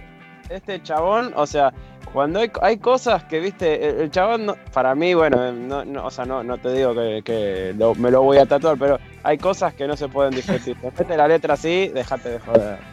¿Viste? No, y, a- y aparte, aparte, con qué facilidad se puede leer la letra y entenderla, ¿no? Es como un cuento. Eh, Él escribe un cuento en las canciones. Vos fácilmente podés leer la letra y saber eh, toda la historia de la canción. Y eso es algo muy rescatable. ¿Cuántas canciones la- leemos la letra y no sabemos de qué carajo está hablando? Y este, este Sí. tipo claramente te lo, te lo especifica, te arma una historia con la que vos conectás, además. Yo y ahora creo que... yo me pregunto, porque no me quedó claro. No murió Marta, tipo, estuvo en coma, pero reaccionó. Reaccionó, sí, sí, sí. Le dijo. Reaccionó, reaccionó, está viva. ¿qué haces? ¿Cómo Igual, de Marta? Pero deja, está hablando, deja creo abierto, que eh. se murió, eh. Sí, No, no, no, porque deja-. Paren, paren, hablen de a uno, hablen de uno. Para mí pará, se murió. deja, deja abierto, deja abierto. Dice cómo olvidarme de Marta, pero también puede ser eh, porque ella, eh, porque él se, se mudó, no la vio más. Pero también puede ser por la muerte. O sea, él Pero deja habla de que abierto el final. boludo. Además pensá que ella era stripper, o sea, que se enamoró de una stripper, Arfon. No, y habla, habla de que estuvo en coma y de que estuvo por las pastillas, eh, en coma, de que era drogadicta. Así que es probable que Claro. Marta haya muerto, haya muerto y él la, no la puede olvidar, digamos, de alguna manera. Por eso, Por no, eso es muy linda. no se la saca de la cabeza. Claro, to- totalmente. Por eso, muy linda, muy linda la, la- la letra. eh, es excelente. Y bueno, un poco ahora para mostrarles cómo juega con el público, Arjona. Vamos con la, con la última, vamos con una más. Para mostrarles justamente cómo juega ¿no? con el público. La canción dice, se llama Mi novia se, está, se me está poniendo vieja. Nadie que me spoilee. Que nadie Oh, spoilee encanta, cómo termina esta canción. encanta, que me- nadie spoilee. La voy a leer. No digo nada, Mi no se digo está poniendo vieja. Ok. ya me imagino quién es la Ella- novia. Bueno, bueno, no lo digan. Ella es mi novia desde que me acuerdo. Amor del bueno desde que la vi. Yo ya tenía un espacio en mi cuaderno para pintar su nombre y presumir. Me quiso cuando al borde de la meta llegué penúltimo en la maratón. Me quiere de insensible o de poeta, de genio, de ministro o de bufón. Mi novia se me está poniendo vieja y le está costando un poco caminar. Tres meses sin venir y ella en bandeja. Le sirve otro café para su amor. Mi novia se me está poniendo vieja y yo que me empezaba a enamorar del peso de las cosas que aconseja de su don universal de perdonar. Ella es mi novia y no anda con chantajes, ni pone reglas de fidelidad. Me ha alca- a cada personaje sin importarle la exclusividad. Me quiere igual si voy de guerrillero o gano el premio Nobel de la Paz. Le da igual si voy de último o de primero, si estoy de conformista o de tenaz. Mi novia se me está poniendo vieja y le está costando un poco caminar. Tres meses sin venir y ella en bandeja. Le sirve otro café para su amor. Mi novia se me está poniendo vieja y yo que me empezaba a enamorar del peso de las cosas que aconseja del su don universal de perdonar. Mi novia siempre tiene un plato puesto, por si algún día pienso regresar, y preparó en el banco un presupuesto por si podría algún día necesitar. No hay curva que me aleje de mi novia, ni nunca hubo en sus labios un quizás, y aunque la analogía ya está novia, sabrás que te hablo solo a ti, mamá. Es hermoso. Es, es increíble, es increíble cómo juega, cómo juega con el público que vos te venís comiendo toda la, la, canción que le está hablando a su novia, pero no, le estaba hablando a su mamá, que un poco, él, hasta él mismo dice que la analogía ya es muy obvia, porque bueno, por todas las cosas que dice, de cuando llegaba último en la maratón, eh, de cuando ella, ella, claro, ella le pone plata en el banco por si algún día puede necesitar, todo lo que se preocupó por él, y al final dice que es para su madre. Es muy linda la canción, me pareció muy buena. Muchos dicen, ah, incesto, incesto. Me parece muy oh, Arjona es un psicópata, Arjona es un psicópata. No, no, es un poeta, es un poeta. Predijo Dark. Predijo Dark. ¿Qué, qué, qué cosa? Predijo Dark. Predijo Dark. Predijo Dark, totalmente. totalmente. Pero, pero bueno, yo para cerrar, conclusión final de, mi defensa de abogado, un abogado con Ricardo Arjona, eh, cerrar con que para mí lo están matando al pedo a este gran artista. Me parece un muy buen artista si nos centramos obviamente en el estilo musical romántico, eh, música melódica. Yo creo que es de los más grandes eh, de, ese, estilo de música. Y bueno, sus premios lo, demuestran, todos los premios que, ganó, toda su discografía. Es un artista con muchos años de, carrera. Eh, y con un estilo muy propio, un estilo muy propio y que se sigue renovando. Y hoy justamente sacó una canción que se llama Tarot, así que la pueden escuchar, de Ricardo Arjona. Eh, así que bueno, así cierro mi, defensa a este gran artista. La verdad fue un placer, un placer total defender hoy en Abogado Musical a Ricardo Arjona. Y bueno, ya nos veremos en otra, en otra sección. Ernie, no cierres todavía. Esperá. Da que todos demos nuestro veredicto final. Tipo, bueno, si, bueno. si pudiste cambiar nuestra forma de pensar de Arjona, tipo, es tan fácil como decir aprobado o desaprobado. Ok, empezamos, Lucio, empezamos. Dale. Aprobado, sin dudas. Pero no te cambió la forma de pensar. no, no, yo ya lo venía probando. Vos eras defensor. Yo ya era defensor. Ok, quiero que me digan un porqué. Quiero que me digan un porqué también en máquina. A ver, máquina. Por mí desaprobado. ¿Por qué? Una cosa no quita la otra. Es así. O sea, eh, es una cuestión de interpretación. Para mí es, es un tipo que está queriendo explicarle a la gente, a las mujeres cómo son las cosas. Y dejate joder. No, no, no me va a decir. Ok, a ver, Fer. Eh, yo eh, tengo dos. Eh, ¿Se escucha? Sí, sí, sí. Se escucha. Ahí está. Tengo dos pensamientos. El primero, que para mí o sea, es, yo los otros que tenías en la lista, los con, lo, la verdad que este es el que menos tenía escuchado, a los otros por ahí porque era más de acá, ¿viste? Pero la verdad que por lo menos ahora me cae mejor este que los otros. No quiere decir que me caiga bien, porque va el segundo, la segunda parte. Para mí este chabón es algo así como ponerle el higuaín de la música, ¿viste? O sea, ah, interesante. vos sabés que el chabón, o sea, pero, sabés que Higuaín no es super jugador, ¿viste? Pero lo puteaste tanto, ¿viste? Que ya no lo podés ni ver. Y este chabón es algo así, tipo, tiene la letra esa que para mí son medio, o sea, tiene, ponele, de las que nombraste, la única canción que le conté más o menos algo de sentido real fueron las últimas dos. El resto eh, viste, son, son medio cagadas, pero bueno, me, subiste la, la, ¿cómo se diría? La, la imagen. Bueno, aprobado entonces. Eh, pero por, por ahí, ahí nomás. Ah, un 4, un 4 en la Pero bueno, gracias, gracias Fer, agradezco tu, devolución. Muy bien, recuerden, tienen que sacarse un poco la imagen también que tenían de, de Arjona, un poco eh, guíense también por las letras, por lo que les mostré. Eh, bueno, a ver, otro, otro, Panchito, Panchito, a ver, Panchito. Eh, no, yo no voy a declaración porque me parece que este tipo, la música que hace no me gusta nada, así que que sea el siguiente. Ok, muy bien. Everemi. Eh, aprobadísimo. Sí, hizo una canción sobre la ¿verdad? administración. Y No, dijo, boludo, ¿verdad? en una canción se llevó mi probado. Por Gracias, Excelente, entonces pará. Ya empaté, ya empaté, ya tengo tres puntos. A ver, eh, a ver, Lefou, define, define si gano o empato. Uf, eh, eh, qué difícil, qué difícil, porque estoy en duda. No, no sé, no sé, porque a nivel musical está muy vacío, a nivel letra quizás es bastante bueno como recursos poéticos. La voz del chabón no me gusta, pero, pero tampoco es mala. Eh, pero no sé, creo que siendo fiel a mis países, siendo fiel, a pesar de que soy un tipo muy abierto de mente musicalmente, eh, lo voy a desaprobar. Oh, no, estoy como el fan de Wanda, boludo. Estoy como el fan de Wanda, no, no, Resultado no, final. podés hacerme esto. Bueno, no importa, igual, la verdad que por ser mi primera defensa musical, estoy muy Tuviste un tipo indefendible, amigo. No, Tuve- tuviste tuve un empate. Tuviste un buen Tuve resultado. un, tuve un 3 Una- a 3, defendí a Ricardo Arjona, increíble, impresionante. Eh, y bueno, eh, espero que al, al público le haya cambiado algo por ahí. Alguno le cambia algo y se pone a escuchar a Arjona, que le den una oportunidad a este artista.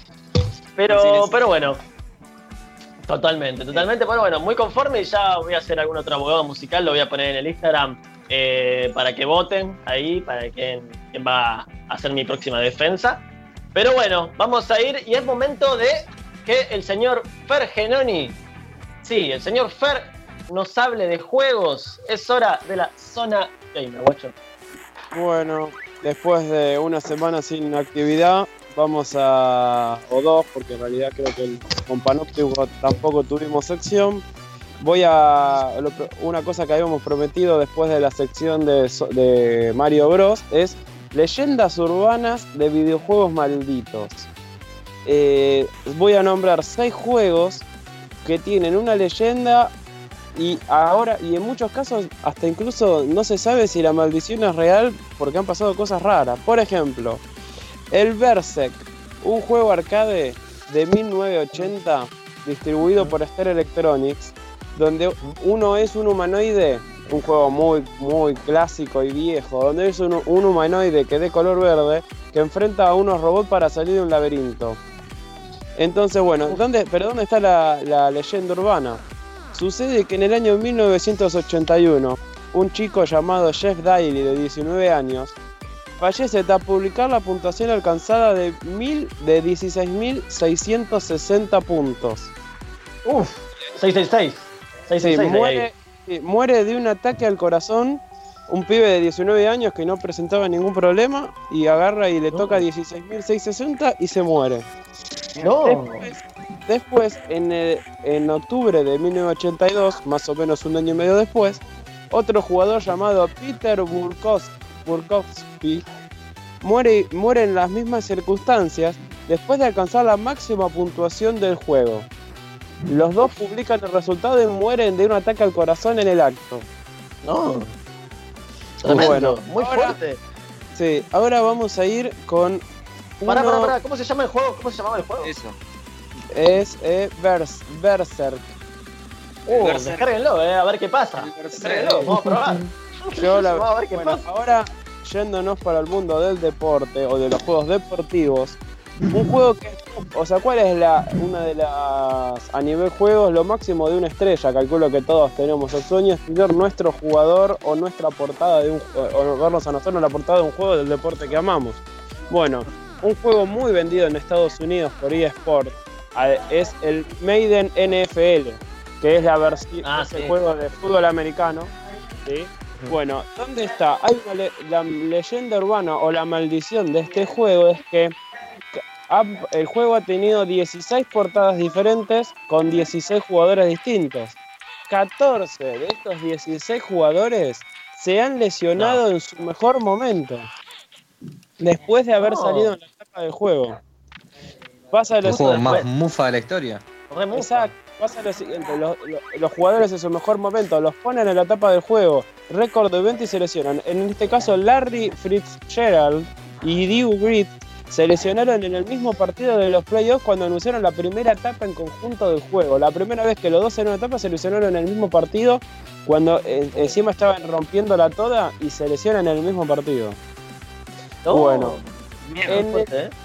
Eh, ahora vamos a, a una cosa más eh, propia del juego, que el juego se llama Layer. Bueno, el, tercer, el tercer juego de la lista. Durante la creación tuvieron problemas raros, eh, tuvieron problemas raros y muy difíciles de explicar. El creador del juego, Julian Hebrecht, había eh, decía que cuando estaban cuando se estaba creando el juego, o sea, en, en el disco central de donde se recopila toda la información, cada vez que había una fase importante de los juegos, sucedían cosas, sucedían cosas totalmente inexplicables. Por ejemplo, se cortaba la luz de repente y no había Ah. ninguna falla eléctrica, nada. Eso es lo más leve. Después, Eh, el equipo de, de- de coordinación y de producción del juego eh, sufría o se enfermaban, aparecían así pequeñas eh, pandemias dentro de la empresa, o lo, lo más catastrófico es que durante la creación de ese juego la empresa sufrió la mayor cantidad de muertes de familiares y allegados de, lo, de la gente que laburaba para la creación. Tremendo. El tremendo. cuarto, Increíble. Sí, el cuarto se llama Tabú de Six Sense. Es un juego publicado en 1988 y consta de lo siguiente. Eh, había que, en el juego hay que cargar la edad de uno, el la fecha de nacimiento y el sexo. Entonces después uno arranca con una típica eh, carta de tarot. eh, de juego de carta de tarot donde te van leyendo el futuro, cosas así. Bueno, Eh, el- una persona se ganó la lotería por jugar los números que le tiraron al juego. no, Increíble. Pero fuerte, ¿eh? a su vez, un joven de Bien 16, un joven de 16 años se le predijo de que iba a morir pisado por un camión o atropellado por un camión en realidad. Y un mes después de que le dieron la predicción, el tipo murió atropellado. no, no. no, pero, un ¿cómo camión. se llama el juego? Pará, ¿cómo se llama el juego? Tabú de Sixth Sense. Tabú sea, de Six Sense. Tabú el sexto Sexto sentido. Mirá, mirá qué increíble. Qué impresionante, ¿eh? Sí. Mucha coincidencia, mucha coincidencia. Sí, Ya pegar la dos un montón. volviendo a las crea- a creaciones de juego, eh, Halo 2, que se consideró el juego eh, el juego con la creación maldita es porque presentó los mismos rasgos que. La- eh, cada vez que te- eh, después del tráiler empezaron de que se lanzó el tráiler porque tenían el Halo 1 que había tenido un éxito tremendo y por el año 2002 se lanza Halo 2 y mucho o Halo en realidad y, tuvo muchos retrasos por el trailer, igual, cortes de luz en momentos clave que dañaban la matriz del juego, la- la- eh, se le morían también parientes a la, gente, a la gente que producía el juego y tenían que suspender la fecha, se suspendían los eventos, hasta en una de las presentaciones creo que hubo una tormenta de granizo y se rompió, eh, o sea, y, y no, no se pudo, y se tardó tres días en presentarlo después. Eh, tuvieron, la verdad que el juego más maldito que mm, a nivel creación que hay en la, que hay en la historia según el ranking de, de lo que estaba mirando. Más que No. leer todavía, más que leer, porque el título de Halo 1, ¿sí? por su parte, habían, eh, o sea, a- según dice el creador de, Hal- de Halo 2, después de Halo 1, le dijeron que, que iba a costar sangre sacar el segundo juego. ¡Ah, O sea, la mierda! Eh, y de hecho murieron varias personas en el camino, pero bueno. Después, y el último para cerrar, así hacemos una zona más express, se llama, y este era, era cantado, que iba a ser Sad Satan. Bueno, Saint Satan. No, claro, ya, ya viene con el nombre. sí, es considerado un juego maldito por youtuber. Hay un canal de YouTube que se llama Oscar Horror Hornet, disculpen el inglés, Oh, tremendo. Sí. Sí, donde el relator explica que lo descargó de la Deep Web, donde lo único que pudo identificar es el nombre del juego. Después, Ah, bueno, y en- de la firma, y el juego es de una firma 2K, ¿sí? Bueno, el juego trata de un mundo totalmente os- oscuro con imágenes eh, poco explicables y eso en una atmósfera macabra. a medida que uno va avanzando, se ven imágenes como niños eh, estáticos o de mal aspecto, como si, eh, como si estuvieran malditos o lo que sea, ¿sí? o yendo a esa referencia, y con sonidos de medio ambiente macabro. En el, en- yo busqué videos del juego y la verdad que uno va como con, o sea, está, es alto juego para una realidad virtual. Vas metido ahí y te vienen y de repente estás como caminando por el pasillo porque el juego se, se traslada en, yendo entre pasillo y pasillos. Entonces, y vas viendo que de repente se te aparece una- un pibe ahí medio así de- de- eh, demonizado y los, y los sonidos son Ah. también bastante eh, llamativos. Bueno, Dejate En- de joder. No. Sí, y bueno, ¿dónde está? Obviamente el título ya te lo dice, tiene varios mensajes subliminales. Pero a medida que uno va pasando por el- los pasillos estos que nombramos, eh, se van detectando dichos mensajes. Por ejemplo, el sufrimiento no termina, ha encontrado un jugador, te estoy rastreando o estás en mi lista. Son los mensajes subliminales y acá está la teoría. Bola. Según dice la compañía de que creó el juego, estos mensajes no están, eh, no estaban predeterminados a aparecer, ¿sí? Y, o sea que en el caso no se sabe cómo. Y la otra teoría es que dicho canal de YouTube nombrado primero, por eso es que el, como que editó un archivo de descarga del juego y metió todos estos mensajes para hacer popular su canal de YouTube. Ah, claro, Pero- puede ser esa. Nunca se pudo confirmar la teoría porque la verdad que, que estos Oscur Horror Hornet no, no han salido, nunca dieron declaraciones, nunca dieron declaraciones al respecto. Así que Claro. bueno, ahí tienen la lista de los seis juegos malditos. A mí particularmente las dos cosas que me llamaron más la atención y después quiero saber la opinión de ustedes fueron la de el tabú y o sea, en realidad el juego el, el Berserk, que la verdad que no lo quiero jugar porque ya veo que, me- Que que- ataque cardíaco. un ataque cardíaco, la verdad que eh, valoro mucho mi Cora. Eh, el Maiden no creo, lo podemos jugar tranquilamente porque no, no creo que salgamos a la portada de fútbol americano. Y el Fences, la verdad que los, los camiones no me gustan de, no me gusta, no me gusta chocar con un camión de frente, así que eso. Capaz ganar la lotería igual, eh. Cuidado. Y ojo, de eso sí también, ojo, ahí, ahí es como un 50-50, te chocas un Es camión de frente o te compras Es un una camión. apuesta a futuro, Es- ¿viste? Es una apuesta Ah, a futuro, sí. A mí me gustó ese. A ir Sí, bien. A mí me gustó ese. Me gustó, me gustó el de el El del tarot. Sí. El Eh, tabú ese. Sí, yo, yo quiero, quiero jugar alguno ahora. Sí, el Berserk es un juego arcade, así que eh, yo creo que te va a gustar a vos, Lefo, vos que te gustan las cosas clásicas. Es un. Lo que sí, cuando ves que la puntuación está rondando los 16.000, abandonó. Tipo, Así que bueno, bueno, e- eso más o menos es la zona gamer de hoy. La vamos, la intentamos hacer lo más express posible. Y la semana que viene eh, veremos cuál es el tema y después le pasaré la encuesta a Lefo para que la suba al Instagram. Excepto excelente. propuestas.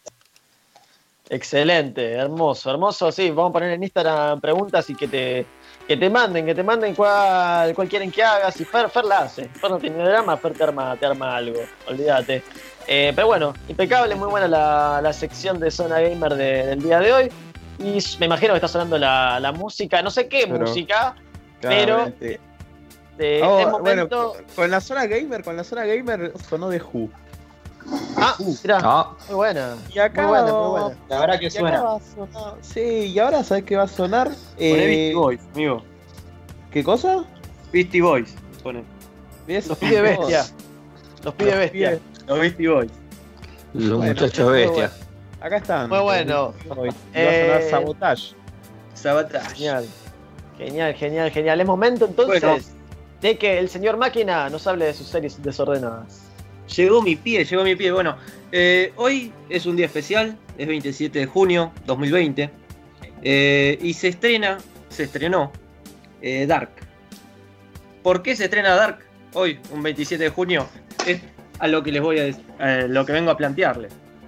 Dark en, la serie se plantea como el apocalipsis, como dijimos en las efemérides, el día de hoy. ¿Por qué? Por una de las profecías que dijo Nostradamus en algún momento de que el mundo se iba a acabar un día de estos. A la pelota. Un día de estos Claramente. significa eh, desde el 18 de junio hasta dos semanas después. En ese transcurso iba a pasar eh, una especie de cataclismo. Una especie de cataclismo que según fanáticos hay que hay diferentes versiones. En tal caso hay fanáticos que el- eligieron ser más moderados y decir que iba a ser un gran desastre natural y que iba a pasar nunca en un, ¿cómo se dice? En un, eh, en una fecha exacta. Porque, bueno, eh, Nostradamus tenía una manera particular de, de hacer sus profecías en la que iba por, eh, por cuartetas y en versos. Entonces, A las no era iba, muy, preciso en lo que decía. A, las- a las cuartetas. iba. Es cuarteta, se hacía un cuarteto de, Ro- de Rodrigo. Entonces, eh, como Rodrigo falleció un, en un día de esta semana, como saben, también se puede decir que Nostradamus le pegó. Lo dijo un año, pero bueno. No, no, ¿sabés qué pasó? Claro, se iba a estos. Eh, eh, iba a ser en un lapso de esos. Claro, no, en realidad estaba pre. A ver, para mí predijo eh, el nacimiento de, de Messi. Tipo, se dio cuenta que iba a ser un cataclismo en el mundo y nada. Iba a ser un cataclismo. Lo, romp- lo rompió toda. Messi es La un terremoto. toda, sí. Sí, sí, y Messi, bueno, eh, fiel al caso, eh, ahora le toca le toca perder en los mundiales, pero bueno. Nostradamus no le puede pegar a todo. ¿Por qué 27 de junio eh, en el mismo Dark eh, citan a Nostradamus como que iba a pasar el fin del mundo en esta época? Eh, si quieren, no voy a hacer spoilers hoy, porque de hecho vi dos capítulos de la nueva temporada. Hernán, ¿vos viste? ¿Viste algo? Cinco. ¿Vos Cinco. viste cinco? Sí. Pancho creo que estaba viendo. Pero Dark lo que planteó en su mundo es que eh, a partir de las líneas temporales, en el día de hoy, eh, se generó una especie de agujero negro que destruyó eh, lo que venía a ser el mundo, pero no lo no fue el apocalipsis. Aunque viene a decir que es eso. Claro. Claro, claro. Para hablar de Nostradamus, les vengo con. ¿Qué dice.? Ah, me perdí. Voy a dejar la sección para otro día. ¿Qué, qué pasó? ¿Qué pasó? ¿Qué pasó? Eh, ¿Qué te pasa, máquina? ¿Qué pasa? ¿Se Iba- para que de tomarte un vaso de agua? ¿Qué pasó? Me puse nervioso. no, Se, se emocionó. Se emocionó. me parece que Pará, pará, pará. Pero, ¿por qué? Justo me ibas a hablar de Nostradamus, estaba, estaba re, re metido yo, ya me, habían, me, me- Sí, me ibas sí. a hablar de Nostradamus. Mirá, Amenazó la CIA. ¿Sabés qué pasó? Eh, el, el 23, el 23, o sea, el hace el martes, ¿no? Sí. En México, eh, Nostradamus le pegó a que Sí, llegó un terremoto. un terremotazo. Un Ahí en. Nueva, Ah, le pegó Nueva. Zelanda antes. Nueva. Zelanda también. Bueno, Sí. sí. Es decir que, bueno, lo único que les puedo decir, decir a ustedes es que a, a final de año vamos a saber si fue el fin del mundo o no. Y Dark, bueno, a la nos, trae, nos trae otra teoría que sería que en Alemania eh, va, a- va a haber un Chernobyl y bueno, nos vamos a morir. Pero bueno. Tremendo. Muy fuerte. Muy fuerte. Muy Muy Ustedes saben, de hecho, usted, mal, re, re, re emotivo, porque encima saben que esto fue, esto del coronavirus que está pasando, que eh, supuestamente un astrólogo eh, joven de la India, si yo mal no me equivoco, él lo había predicho. Esto es algo que ya estaba, él Claro. hizo una predicción acerca de esto. Y él dio una fecha exacta de que para diciembre, eh, perdón, para septiembre, se iba a terminar eh, todo el tema del coronavirus. Fecha. Para mi Ah, claro. para mi cumple. Pero ¿qué a tu pasa? cumple, Hernán. Dijo que en diciembre se empieza a gestar algo mucho peor que el coronavirus y No. que iba a llegar a su momento culmine en marzo de 2021. A la mierda, a la pelota. Otra vez lo de marzo, cagaron. Cagaron de nuevo lo de marzo, no pueden festejar su cumple. Otra vez me quedo sin Tengo festejar mi entendido que ese cumpleaños. pibe lo dijo el año pasado. Puta que lo parió, boludo. Otro año más. Claro, Otro año más. Encima eso, encima eso, viene de hace rato esta predicción. eh, porque supuestamente Júpiter retrógrado, no sé qué carajo de astrología. Retrógrado. Tremendo. Sí. Y bueno, provocaría esto, ¿no? Que para septiembre se termine el coronavirus, pero para diciembre se empieza a gestar algo peor eh, que va a terminar de culminar en marzo del año que viene. Como que estamos en un, en un clima muy apocalíptico, ¿no? Claro, de mierda. Eh, también supuestamente, supuestamente el calendario maya estaba mal porque faltaban días y hace unos días tendría que haber sido el fin del mundo. Y Sí, tampoco- Sí, hace poco. hace- hace unos El días. 21 de julio tendría que haber sido también según lo, Sí. lo- la reactualización del calendario maya. Sí, la- Porque La verdad que los mayas- le faltaban unos días sí. en su calendario y tuvieron que hacer la cuenta y el 21 de junio hubiera sido también el fin del mundo. Sí, y de Calcularon hecho para la también- mierda los mayas. Calcularon también- para la mierda. Calcularon mal. y Y para Nostradamus lo que hizo es tirar el mercurio retrógrado, el mercurio retrógrado, Mm, que iba a Claro. llegar a cáncer, que sería todo en estas fechas.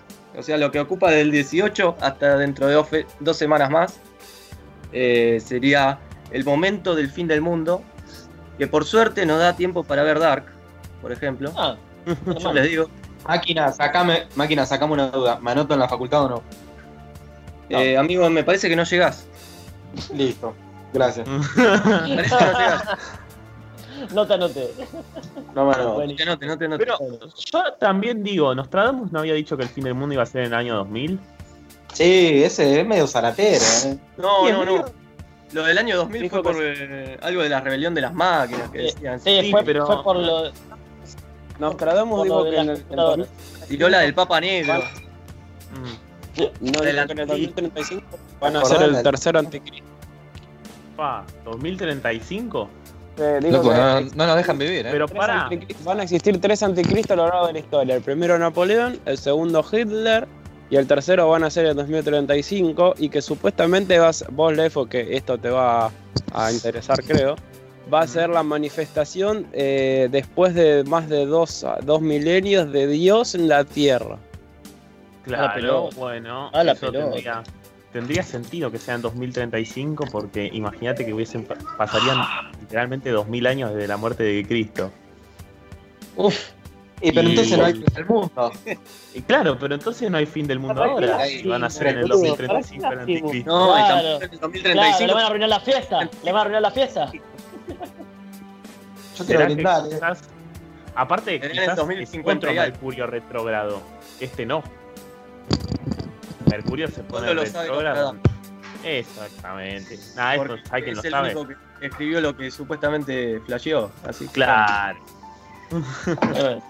Tremendo, tremendo, tremendo. Bueno, bueno Conspiración increíble, ahí. increíble. Bueno, o sea, Increíble. hoy la sección de series se transformó en la sección esotérica. Es sección Sí, esotérica, sección apocalipsis, diría yo. Sí, sí, eh, si quieren, Sección- también citamos a los cuatro jinetes del apocalipsis.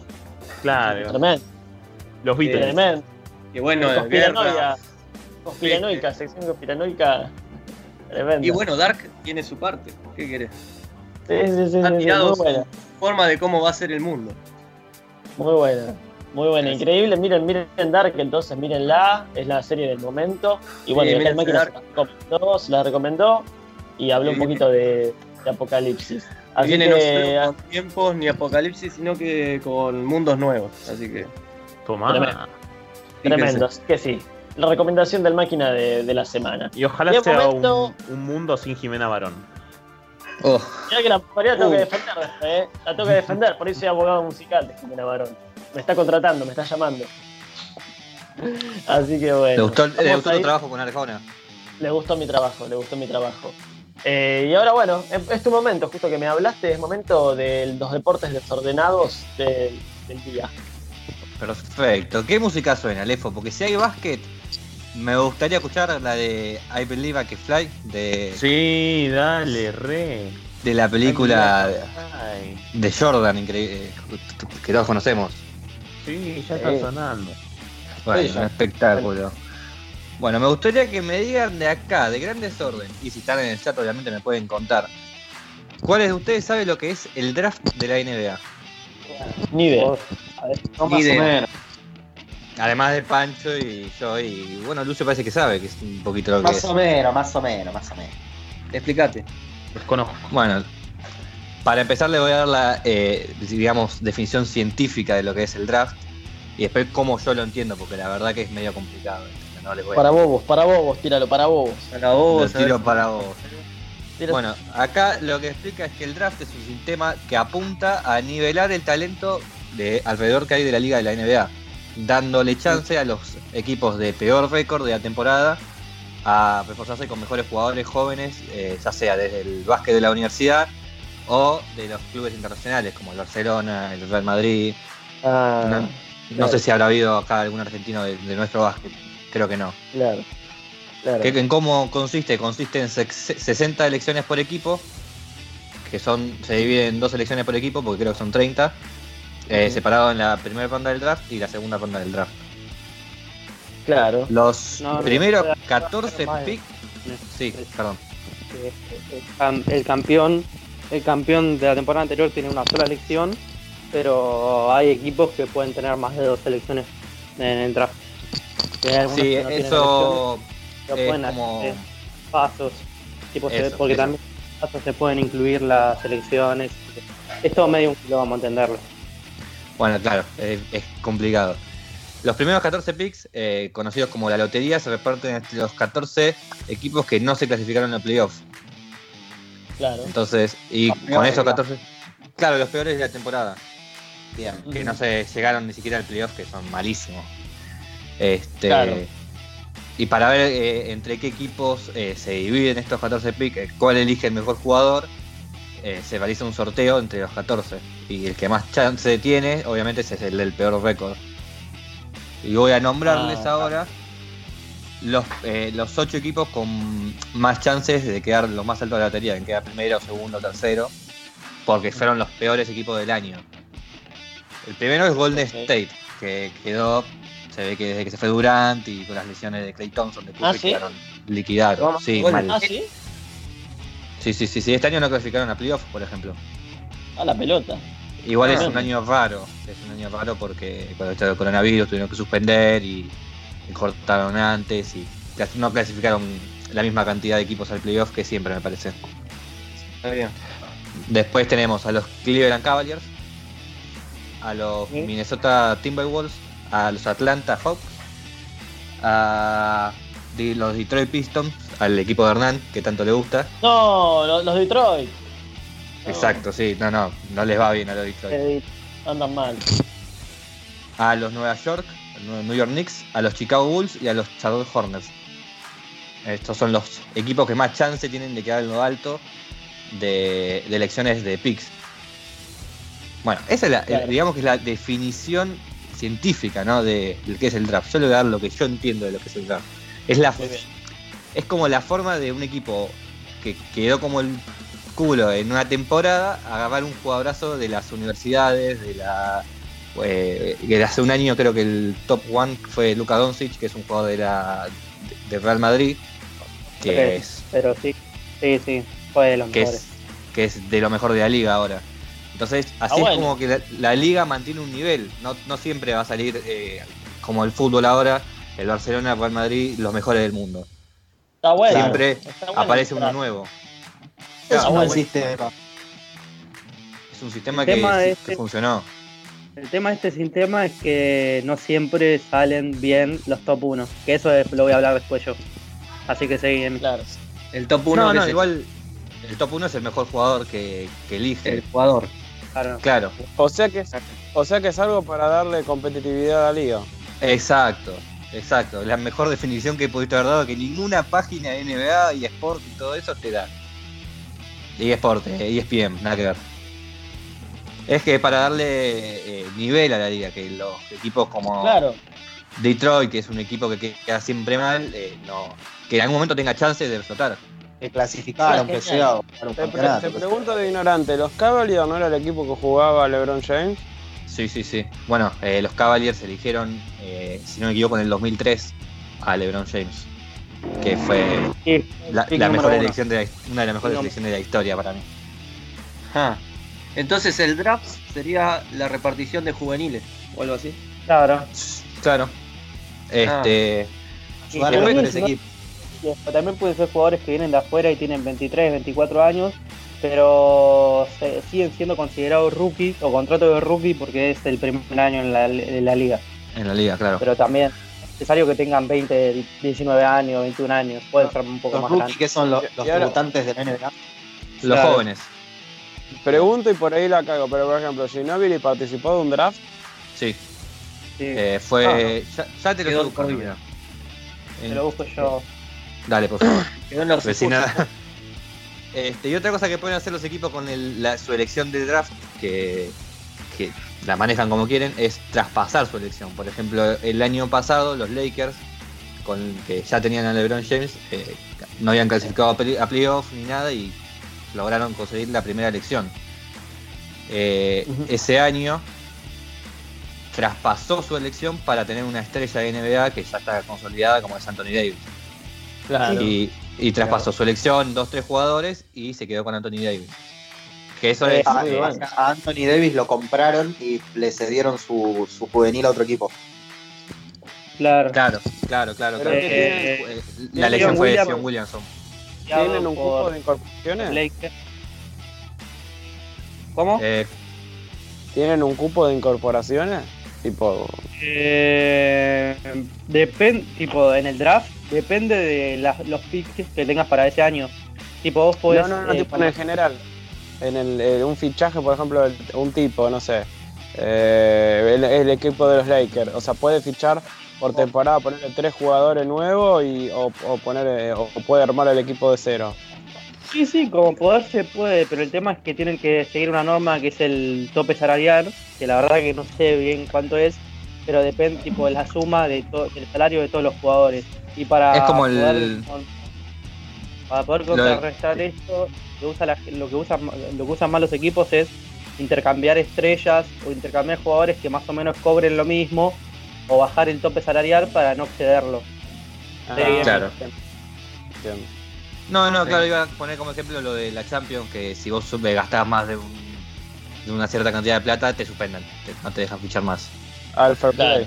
Vale un montón la de la Champions. Claro. Locura. Bueno, Tengo- dígame, tengo- ¿lograron, perdón, ¿lograron el- entender lo que es el draft?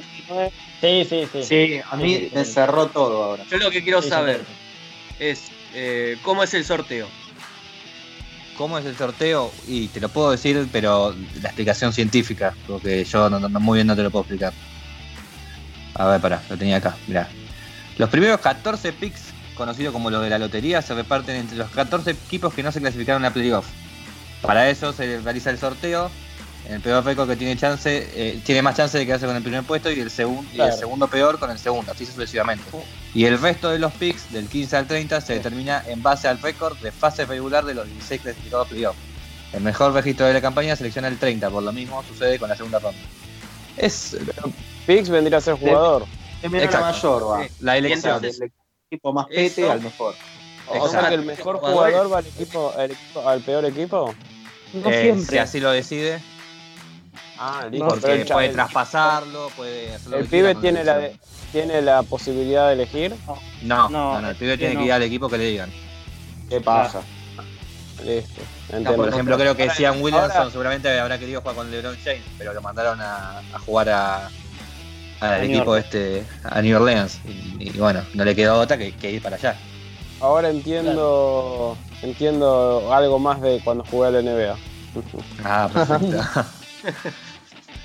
este, y bueno, yo para cerrar mi parte, le voy a decir los tres jugadores que están considerados para salir en el top eh, número uno de, de la elección.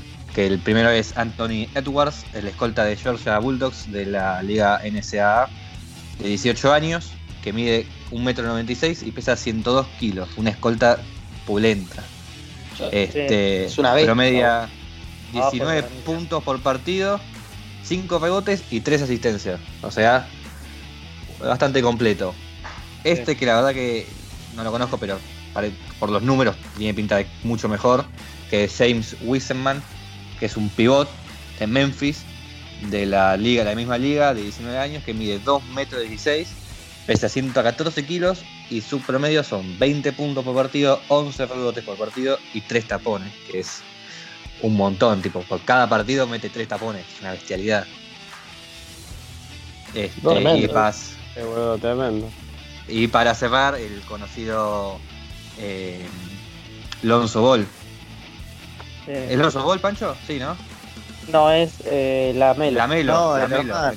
Me La equivoqué, Melo. perdón, sí. La Melo, que es el base de la Universidad de California, de 2 metros, que eh, pesa 82 kilos y tiene 18 años también. Eh, promedia 17 puntos por partido, 8 asistencias y 2 robos por partido. Tremendo. Este, que es, Ese lo conozco. Ese es una bestia. Ese Es fue una bestia. una Pero este es, es el más conocido por lo polémico de la familia Val, que está el Sí, hermano, que- los, que los- suben son los los tres hermanos y el padre. Claro, Sí, y sí, que Lonzo sí. además juega, jugaba en los Lakers, creo. O Y juega. el padre creo que afirma que, que jugaba, eh, que el padre jugaba mejor que el básquet que Jordan. Sí, bueno, eso no creo, pero. Creo que lo dijo un par de veces, si no me equivoco, y bueno, es como que es muy polémico, muy polémico. Hmm. Pero bueno, sí, lo- los hijos son cracks. Por lo menos la ¿Sabe, Emi, a qué equipo iría? ¿La Melo? Y a los ocho que nombré, los que salgan sorteados, ahora se sortea el Ah. si no me equivoco. Este, Y el draft. Eh, con todo el problema este del coronavirus hace el 16 de noviembre. Ah, noviembre. Le- Sí. Leí mal entonces. Los Bueno, eso es lo que es el draft, lo que pueden, los que pueden salir y los equipos que más chance tienen de, de elegirlo. Espero que lo hayan entendido. Estuvo bárbaro, sí, sí, sí. Sí, perfecto. ¿Lo entendió? Y bueno, yo voy a hablar de, eh, de los últimos 10 años, cuáles fueron los top 1 más re- relevantes, para no hacerla más larga de lo que estaba, porque llevamos dos horas. Iba a hablar de todos, pero si no, casi imposible. Eh, bueno, en el 2010 es elegido como top 1 John Wall, es el base actual de los Washington Wizards. Eh, fue elegido 5 veces All-Star, en el mejor equipo defensivo, pero lo que nunca logró este muchacho es eh, llegar a una mm, a una final de playoff porque tipo el equipo no lo acompaña. Eh, Qué paja eso, amigo. tipo juegan y ahora actualmente está lesionado y en el equipo juegan él y un y uno más que fue elegido en el draft lo acabo de visto recién acá. En el draft del 2012 que es Bradley Beal pero salió tercero pero la verdad que todavía no pudieron llevarlos a una, a una final. Bueno en el 2011 es elegido Kyrie Irving un jugador conocido por todo el mundo. Eh, salió campeón con LeBron en los en los Cleveland, seis veces elegido eh, All-Star, eh, novato del año y la verdad que es uno de los eh, más contrastados de todos estos eh, top 1. Bueno, en 2012 es elegido Anthony Davis, que es del que hablamos antes, que ahora juega con LeBron, que eh, fue, fue traspasado este año, va el año pasado y están en busca del anillo.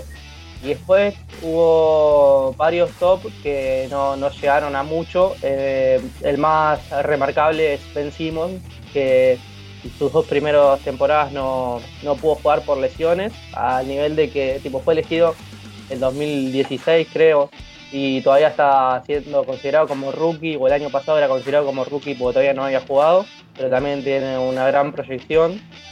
Eh, en el 2018 es elegido mm, el que habló Emi antes, que es Luka Doncic, pero es elegido tercero. Y la verdad que viene del Real Madrid y es uno de los mejores jóvenes que hay actualmente. Y hasta le estaba peleando el MVP a LeBron este año, y ya recién es el segundo año en la liga.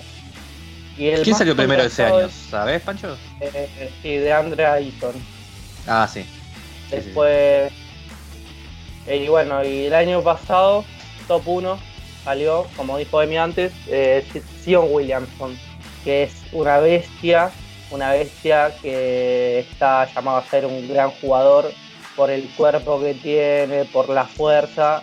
Y el problema es que tipo está, es muy grande, tipo, es muy grande el chabón y no hay veces que no puede soportar su peso. Y estuvo lesionado un, un par de meses y recién pudo debutar ahora en, en febrero con los New Orleans. Y, justo lo agarró la pandemia. Y justo lo agarró. Claro. Y yo creo que va a ser uno de los mejores rookies, pero para mí el que más pinta tiene es Luka Doncic, de lejos. Y bueno, Pasa que tiene actualidad Doncic. Claro. Y yo acá terminaría mi mención, pero quería dar una mención especial al DAF del 2003 y al del 2009, porque en el 2003 es elegido LeBron James en el, en el top 1, eh, Carmelo Anthony en el top 3, en el top 4 es elegido Chris Bosh, en el 5 Dwayne Wade, que son uno de los eh, mejores jugadores de la historia y tres de ellos fueron los que consiguieron em, la etapa dorada de Miami, que fue entre el 2011 y el 2013, no, entre el 2012 y el 2014, que la verdad que era increíble ese equipo. Y en el 2009 eh, son elegidos em, eh, Blake Griffin, eh, James Harden y mi jugador favorito que es Stephen Curry, que, que la verdad también fue un redraft. Y bueno, y yo por acá dejaría como terminada mi, mi parte de la sección. Excelente, perfecto. Muy buena. Muy buena, se entendió bárbaro. Para los que no sabemos básquet, la verdad que tiene una muy linda explicación los dos. Eh, y, sabemos un poco más de, este deporte, que la verdad no, por lo menos yo. Súper aprobado. Para destacar a argentinos eh, que hayan entrado en el draft, creo que hay dos nada más. Eh, Ginobili, obviamente. Y si no me equivoco, que tendré que buscarlo después, el otro fue Brusino, creo. Creo que, Brusino fue elegido después del draft. Tipo, que le hicieron un contrato de 10 días. No sé si fue draft, ahí te lo busco. Bueno, eso, nada más. Tremendo, bueno, muy bien, muy bien, muy buena la sección. Y bueno, yo no voy a hablar por detrás de la gente, se está discutiendo el por cuánto del día de hoy. Y este es un grupo que seguía por la democracia. Gran Desorden siguió siempre por la democracia. Acá no hay una figura autoritaria. Así que vamos a votar si hoy se juega, se hace el por cuánto. A ver, quiero ver los votos. Del voto de Lucio, quiero ver si se hace el por cuánto hoy. Yo haría un super por cuánto la próxima, con más tiempo. Bueno, a ver, quiero, quiero escuchar sus votos. Voto de, de Pancho, voto de Emi, a ver. Y yo lo dejaría también para la próxima, así más piola, más largo. Eh, la verdad que nos, bueno, nos pasamos dale, por el Dale, ¿estamos todos de acuerdo entonces que lo dejamos para la próxima? Sí, Lucio bien amenazado con un francotirador. Excelente, bueno, entonces va a quedar entonces el por cuánto para la próxima. El próximo sábado se viene un por cuánto terrible, se viene un, tremendo fuego que nos vamos a cagar de la risa. Che, Así escuchá, que bueno. escuchá, escuchá, porque Pancho, tu hermana quiere venir al, programa de invitada el sábado que viene, ¿eh? así que me parece que la tenemos de invitada, de panelista invitada, no invitada estrella claramente, pero sí una, hay una, una panelista, una mujer. Excelente. De panelista, buenísimo. Excelente, excelente, excelente. Podemos llegar a la panelista invitada. Genial, Perfecto. entonces por ahí. Buenísimo. Y vamos a hacer el por cuánto. Así que bueno, los esperamos el próximo sábado eh, a la misma hora de siempre, a las 19 horas. Eh, síganos en Instagram, síganos en Spotify. Eh, y bueno, nos despedimos acá. Y, bueno, hasta el próximo programa. Hasta el próximo programa, gente. Hasta la próxima. hasta la próxima, gente. Nos vemos.